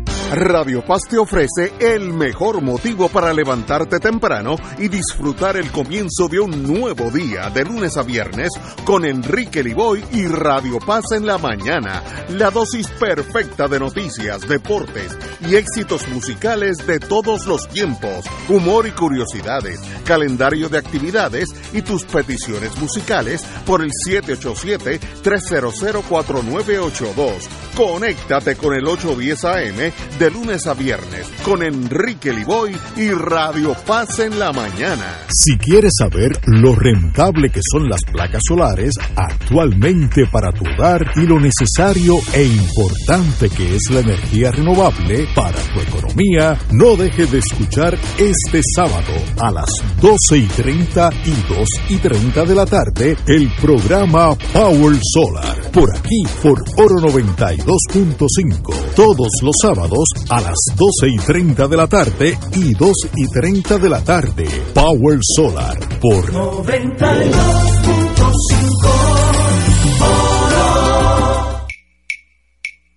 De todo un poco con Manolo Almeida, el más ameno en tus mañanas por Radio Paz 810 AM. De martes a viernes a las 9 de la mañana. Notas positivas, salud, ambiente, negocios y entretenimiento. Manolo Almeida, doctora Bárbara Bustillo y la periodista Frances Ryan. De todo un poco. Martes a viernes por Radio Paz. ¡Estamos vivos! Buenos días familia. Es la casa a la que siempre puedes llegar sin invitación. A las 10 de la mañana, Judith Felicie es tu anfitriona para conversar sobre medicina, psiquiatría de niños y adolescentes, artes, derecho, valores y fe. Todos los días por Radio Paz 810 AM. Buenos días familia. Donde una conversación parece demasiado corta. Buenos días familia. De lunes a viernes por Radio Paz 810 AM. 2.6 millones de autos en Puerto Rico, algunos de ellos con desperfectos.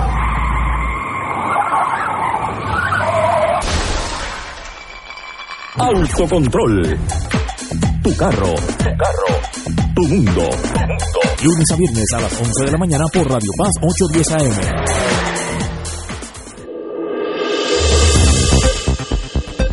Y ahora continúa Fuego Cruzado.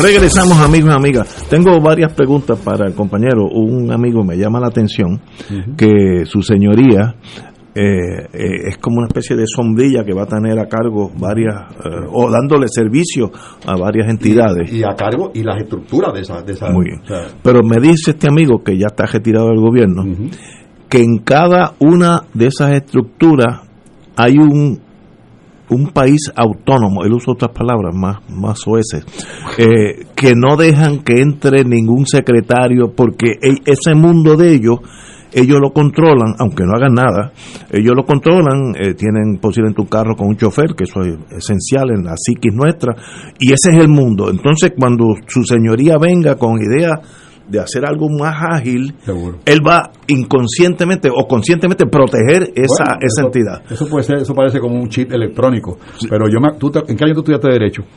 Yo me gradué en el 69. Pues yo eh, quise ser abogado, a lo mejor más, más pegado a ti. Sí. Yo quise ser abogado en 1975. Y era Paco Colmoya, el, el rector de la Interamericana. seguro. Y, uno, y el que me entrevistó fue Vincent Jotolo, que era socio de Randall. De- sí, que, sí, hay que matarlo. sí. Y entonces, el- cuando terminó la entrevista, porque hacer una entrevista, después te venían dos semanas o dos meses a coger bibliografía, introducción al derecho, una cosa, derecho. algo así. Me dice, me dice Rotolo, este, ¿usted le tiene miedo a algo? Compa- eh, licenciado, así, licenciado, ¿usted le tiene miedo a algo? Digo, bueno, este, licenciado, yo creo que la proliferación de la clase togada en Puerto Rico está sin control. Y yo me acuerdo su respuesta, ¿cuál fue? Me dijo, siempre crea en la ley de supremacía. El mejor siempre se destaca. Yo no pongo en duda el comentario del amigo que te dice que se protegerá. que hay unos Emiratos árabes. Yo, te, yo te puedo decir que esos Emiratos yo me los voy a encontrar. Muy- sí, Pero, pero con la misma con la misma fuerza que te he dicho lo anterior, los voy a combatir. No, no fustigando, no eliminando, no votando, integrándolos. Y, y quiero también aclararle al amigo que la guagua que me lleva a mí a, la- a los sitios cuando estoy aquí, pues yo vengo en mi carro al- a la oficina y si tengo que salir, por ejemplo, a, Sí, como sí, hoy que tuve que ir a la fortaleza, pues me llevan una guagua. Es una eh, da, da, Dahani GM del 2010. No, no será la del gobernador que se perdió, que La- se la pasaron. La busqué, pero no es esa. Es, de- es del 2010 y ese es, el, ve- ese es el vehículo que me transporta a mí. Allí hay una guagua de la juventud, que es una guagua grande que se usa para ir a, a las distintas actividades de la juventud. Y hay dos carros que pertenecían antes, no sé a qué demonio, que son carros bastante viejos, que, que usan, se utiliza para llevar algún empleado del DEC alguna función específica. Eso es lo que hay en el DEC ahora mismo. Si había carro, me lo perdí. Un motor, motor pool, como dicen en Había motor pool. Eso es en la, en la Pero- época de tu, pero de también tu trabajo anterior. también la, la fuerza que su señoría va a tener Mm. es directamente proporcional al apoyo que tenga del gobernador. Porque los Sí, burócratas son importante. Ah, eso es inteligentísimos. muy importante, muy si notan que el gobernador eh, Eso es muy importante. no no van a, yo conozco se- Muy, muy importante. es como el caray, se mete dentro Seguro, de esa carapacho seguro, y no lo mueve nadie. Así que Seguro. para usted triunfar, Seguro. Pierluisi tiene que estar 100% en- detrás de usted. En los pasados 24 días no tengo otra expresión que decir que ha sido así. Puedo hablar hasta hoy, ha sido así. Bueno, Excelente. Es que, como dije anteriormente, sin el factor económico, todo lo otro fracasa. Sí. Tú no puedes tener un centro Seguro, médico seguro. en el medio de Puerto Príncipe. Seguro. No, no, no es, es Seguro, posible que pase seguro. eso. ¿Por, por qué tú crees que Juan Dalmado sacó los votos que sacó? No. Ah, porque se dejó a un lado el ideal. Ah, y bueno, se puso sí, a hablar, sí, puso, sí. lo pu- puso a soñar a su gente. Sí, sí, sí, sí. Lo puso a soñar. Sacó y esa cinco es la o seis calidad. veces más. Ya yo, Cinco 160 y pico. 170. Eh, no, Wow, no, no, no, no, no, pues, como pero, ocho pero puso a soñar al país. Y Juan, que es mi amigo, Buena- muy buena persona. no, Juan es, Juan es mi amigo.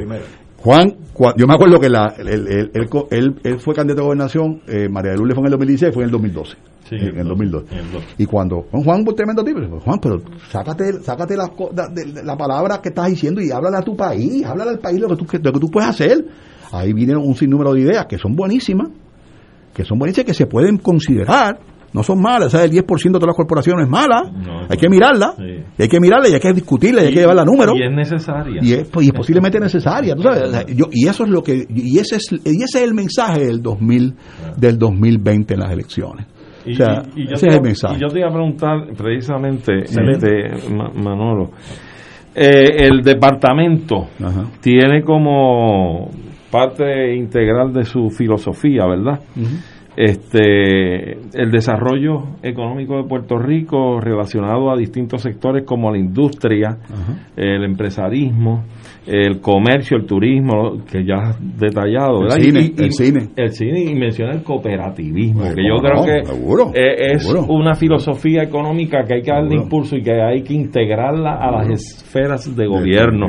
Eso. Entonces, también reconoce que ese desarrollo es sumamente importante, dado que eh, es para mirar hacia el futuro y que además se enfrenta a la globalización de la economía un enemigo y, grande y, y, y los organismos regionales CARICOM, Eh, eh, Mercosur. sí, que no podemos entrar ahí. No podemos porque tenemos un problema político, seguro, ¿verdad? Pues no somos seguro, soberanos, pero ¿hasta qué punto? Pues yo sé que ha habido, y, y esas son las preguntas que te voy a hacer, un par de ellas por lo menos, en cuanto a la integración de, de, de estructuras de estas regionales, ha habido ocasiones en que sí ha habido invitaciones cursadas para ir como observadores o invitados especiales a esos eh, creo que en el CARICOM en algún momento hubo una, un, un- una- No, no, desconozco. un acercamiento sobre ese particular no. y por cuestiones políticas, político, partidistas, ideológicas, eh, no se viabilizó la participación de Puerto Rico.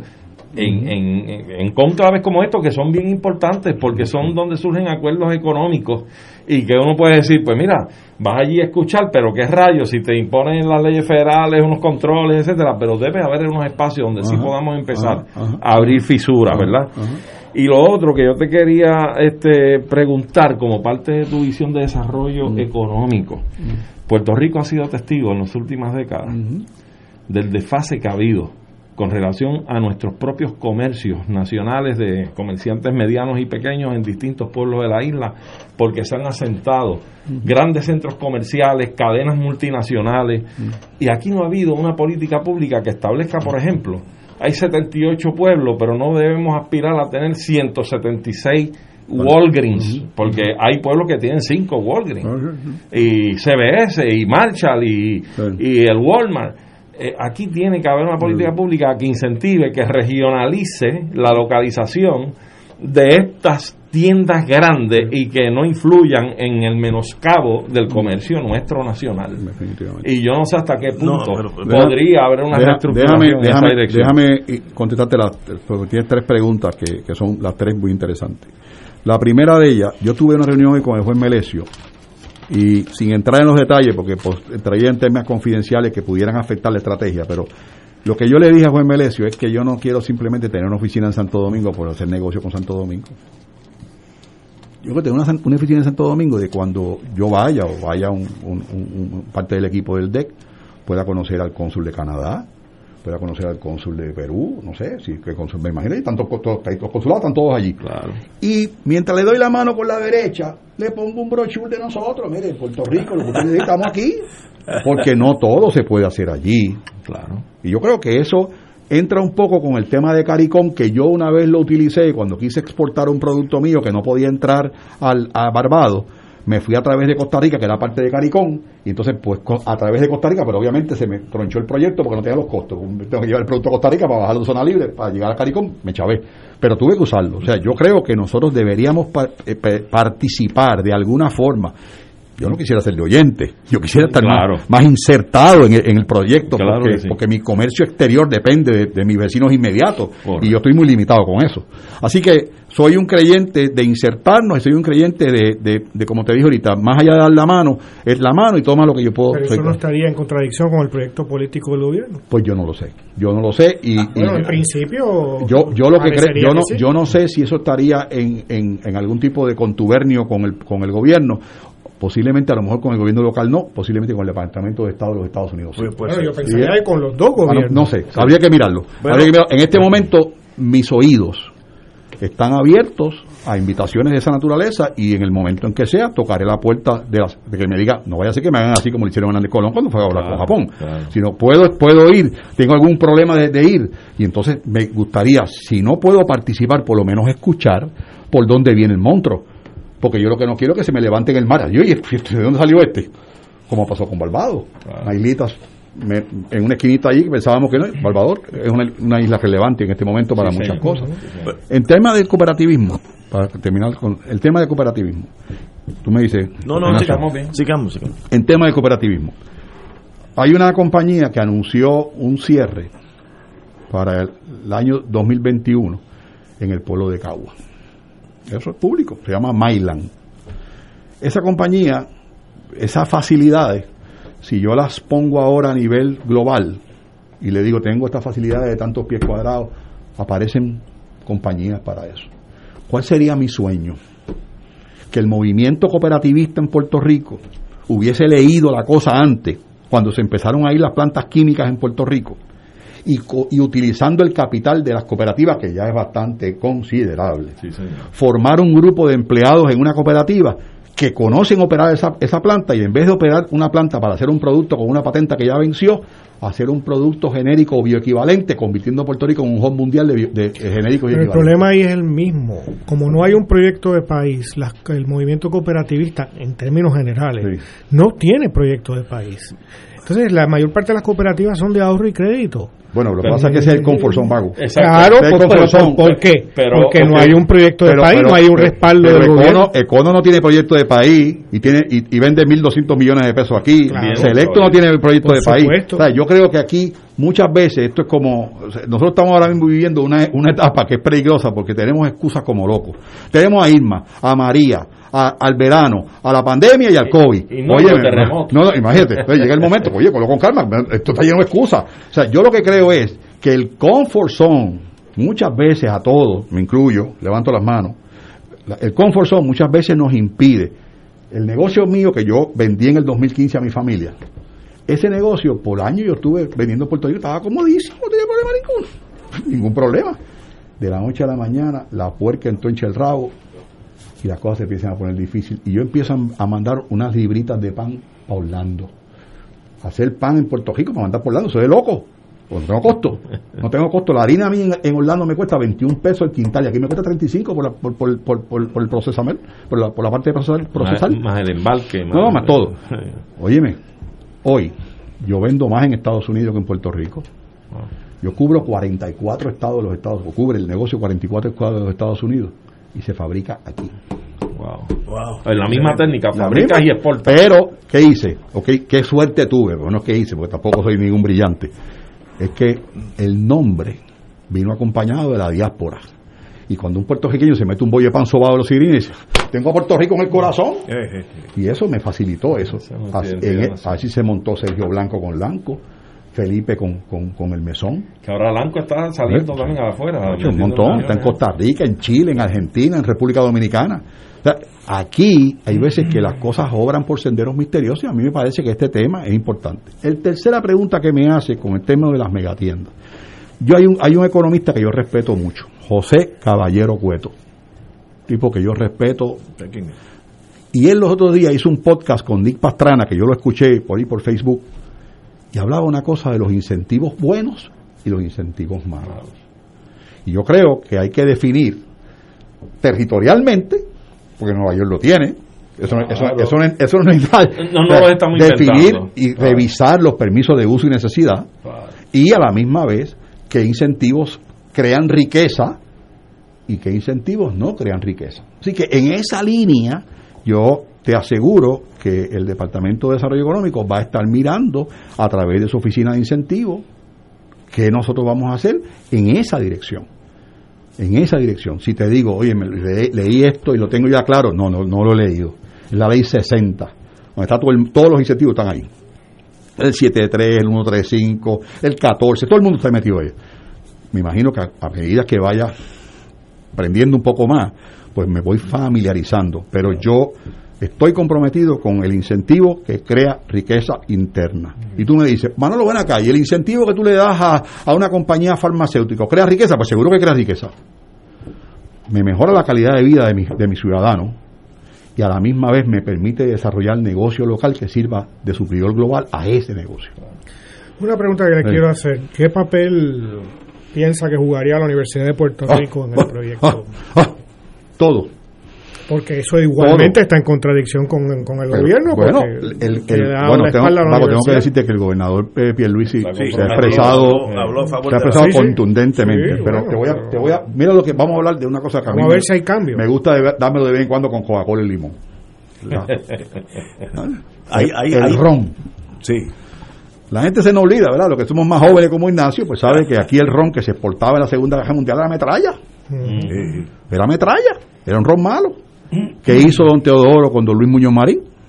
Creó una planta piloto de ron. ¿Dónde? En el Jardín Botánico. Sí, sí, aquí. ¿Y qué hizo esa planta? Mejoró nuestro ron a nivel de que nos conocieron como la capital del mundial del ron, por encima de Cuba. que, mucho, que mucho decir. ¿Cuál es la situación actual hoy mismo? No puedo decir que el ron nuestro es malo, no lo puedo decir. Pero ¿cuál ron hemos desarrollado en línea con eso? Pues si la planta piloto cerrada. Claro. ¿Ah? Hay que comprar las mieles alimento, en el exterior. alimento, alimento. Aquí, en ese mismo sitio, había el laboratorio tecnológico de alimentos. ¿Qué usted hacía allí? Que usted en su casa hacía un sofrito. Oye, este sofrito sabe más bueno que... ¿El sofrito sabe más bueno que el cara? Y usted cogía ese sofrito y se lo llevaba a un técnico, salió a la Universidad de Puerto Rico, y, y empezaba a hacer pruebas con ese sofrito. De ahí salió el quesito de Sidrine, en el 1977. ¿Dónde está eso ahora mismo? Es un laboratorio espectacular, mucho mejor que cabía ahí, en Mayagüez. ¿Qué producto estamos desarrollando allí que realmente se pueda insertar en la cadena de consumo internacional y local? Yo no he conocido ninguno. Así que me parece a mí que dentro de eso te traigo un tema que es importante que es la agricultura. Nosotros se nos olvida que el 70% de nuestra tierra está sembrada en cemento. Se nos olvida eso. Y pretendemos que el 30 cargue con la, con la alimentación que requiere el país. Entonces el jíbaro nuestro todavía no así, tenemos que educarlo más. Y hay una, una cepa de jóvenes agricultores que yo apuesto a ellos, apuesto a ellos, que están buscando cómo crear agricultura de valor. ¿Y qué es agricultura de valor? La gente piensa que es el café, no. El plátano es una agricultura de valor. Porque tú, con una cuerda de plátano, te deja 10 mil pesos. Pero ¿y qué tal si le haces tostones? ¿Qué tal si le haces arañitas? ¿Qué tal si haces mofongo? Esa cuerda de 10 mil pesos se produce 100 mil pesos. Eso es lo que hicieron los ecuatorianos. Viene aquí a través de Crown. Se abre una planta farinacia en, en, Salinas, termina empacando piñas y no, no, lo que tiene que hacer. Vuelvo y te repito, las soluciones están aquí en, sembrar agricultura de valor, importar insumos agrícolas de la cuenca geográfica, aprovechar nuestros edificios vacíos, aprovechar nuestra capacidad de conocimiento de leyes federales USDA y FDA, aprovechar nuestros ingenieros, que by the way, no hay ingeniero en Mayagüez disponible. Increíble, increíble, no hay, no hay ingeniero, se los llevan todos, se van. se van para Estados Unidos. Y entonces usted hace un producto terminado, lo devuelve al país de origen agrícola, lo inserta en la cadena de consumo de los Estados Unidos y lo inserta en la consumo en la local. ¿Qué hicimos con el negocio de pollo? ¿Por cuánto tiempo estuvimos subsidiando a Torrico y a, digo a Pico, a? ¿Por cuánto tiempo? ¿Por cuánto tiempo subsidiamos a Canto Alegre? Pues yo no creo en ese subsidio. Yo creo que venga un chino mañana y me diga, yo quiero abrir una planta de pollo. ¿Pollo para qué? ¿Para muslo? y para No, macho, yo no, tú no puedes competir con el dumping que me hace Tyson. Ahora, hazme nuggets, hazme pechuga, hazme producto. Y entonces yo multiplico el valor de lo que se fabrica. Así que en esa línea más o menos por ahí va. Una cosa que también quisiera eh, mencionar y es que eh, desarrollo económico también son otras áreas. Desarrollo económico, por ejemplo, es la cultura. Y eso es algo que los gobiernos le han dado la espalda eh, por, décadas. Pues mira, te voy a, Vago, te quiero y, te quiero te quiero comentar. Uno cuando empieza siempre bailando, uno como baila muy bien. como estoy empezando, pues tengo un montón de cosas en la cabeza, ¿verdad? Pero yo soy muy amigo de Gilberto Santa Rosa, mi, gran amigo. Y Gilbertito es un puertorriqueño que realmente quiere quiere este país. Eh, vive aquí, vive, vive en Puerto Rico. Y, y los otros días estábamos hablando, porque siempre me gela, ¿sabes que es sonero? Entonces cuento de la sombrilla y los otros. Y, y, hablamos de una cosa que tiene, tiene fundamento. Y ¿Por qué el mundo de la canción, de la cultura y del espectáculo no tiene una sombrilla? No tiene un ente representativo. Pues yo acabo de, de contratar a la señora Rosia Acosta, que es una cineasta puertorriqueña de muchísima de muchísimo valor y entre las funciones que quiero que se desarrolle es una oficina que atienda la parte cultural, la parte de espectáculo, no solamente para el que venga de acá, para producir en Puerto Rico y exportar. Como está haciendo Colombia. Debe también pensarse en incluir editoriales, industria del libro, señor. este, los museos. ¿no? Eh, eso, eso está totalmente olvidado. Sí, completamente olvidado. Bueno, tú sabes que hay unos museos la gente, nosotros, nosotros. La Galería Nacional, hombre. Nosotros somos la changa. Nosotros, hay un museo de la música cerrado en Guaynabo. Cierto que, que ahí pudiera hacer, tú sabes, la gente habla del reggaetón, la reggaetón ya no es un trendy, el reggaetón es, oriundo de este país y hay gente que se muere por saber dónde empezó. ¿Tú te imaginas que parte de la oferta, y yo te garantizo que traemos un avión toda la semana, parte de la oferta era ver en un museo ¿dónde empezó reggaetón? No, y que hay un espectáculo allí, Hay que hay un restaurante al lado y que hay alguien vendiendo camisetas. ahí vive todo el mundo. Eso es lo mismo, mira, tú ¿Eh? sabes que hay un sector que yo no sé cómo no se ha explotado. Los turistas vienen a San Juan. Ajá. Si tú quieres, metropolitanamente casi, Ajá. enseñarles una costa virgen de playa, está vacía talega y piñones, y llegan a un asentamiento casi autóctono, que es Sí. Sí, señor. donde tú puedes tener en esa plaza Sí, un baile de bombas con disfraces y alrededor de toda la plaza los Permanente, kioscos, permanente. con- los kioscos con, con alcapurria, bacalao, artesanía, 20 cosas. y el turista que viene Y dice, esto es Puerto y de forma ordenada. Y eso no lo he visto. ¿no? Y el mismo aeropuerto. El mismo aeropuerto debería exhibir algo más de lo que somos. Claro. Algo claro más de lo que, que sí, somos. claro que sí. Yo creo que yo, y, y yo creo que esa es la visión que yo traigo. Sí, y- y la visión es una visión inclusiva.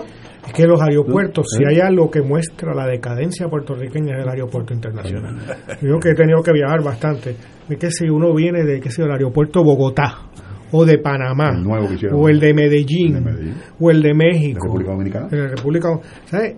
Llegar de Puerto Rico está vacío. Las ca- escaleras eléctricas están apagadas para no gastar electricidad. Hombre, no se puede. Señor secretario, de, desgraciadamente sec- tenemos- secretario usted, te cuido como me dice. pero de verdad que es un privilegio tener todas esas ideas Mucha Ah, suerte. le deseo lo mejor de y Como dicen los juramentos, así, así me ayude Dios. y cuando cuando necesite de fuego cruzado estamos a sus Gracias. órdenes Y nosotros en el 100%. deck igual. Y nosotros en el deck igual. Eh, y de- deseo lo mejor porque detrás el triunfo de usted va a ser el triunfo de todos nosotros Del país. Eso así es todo, que, eso que, es todo. qué bueno así Eso que cuente con nosotros Gracias, gracias, y qué bueno que haya gente con nuevos bríos bueno eso eso Bueno, los bríos míos vienen. lo que pasa es que, mira, yo entré en la política porque me sentí un momento que me sentí un fotuto. Porque yo hablaba y, todo el mundo me hacía así cuando yo hablaba. Pero no pasaba nada. Yo, déjame, déjame, déjame ponerme en una. Métase a senador. Yo, mío, yo no quiero ser senador. Quiero romper Yo lo que quiero es que la eh. gente me escuche. y Lo único que va a escuchar es un podio, es un debate. Y fue así. Y, y cuando me llegó esta oportunidad, que yo se la agradezco al gobernador la confianza, porque te lo tengo que decir con todo mi corazón, pues vi la oportunidad, caramba, si yo puedo poner un grano de arena, yo no sé si yo, si yo pueda terminar o culminar, eso lo sabrá el señor gobernador, lo que él decida. Pero el día que yo salga del DEC, sea en cuatro años o sea en seis meses, yo les aseguro a ustedes que yo voy a levantar mi cabeza y mirar al Señor, que es aquí tengo que mirar. I did my best en el mejor inglés del mundo. y eso es todo lo que pedimos ¿Más nada? señor secretario Mucho éxito. Muchas gracias. qué bueno que estuvo con nosotros Excelente. hoy hoy nos brincamos tres dos etapas de anuncios pero vendrán otros días donde se darán Hay otros días Hoy- mejores. hoy era para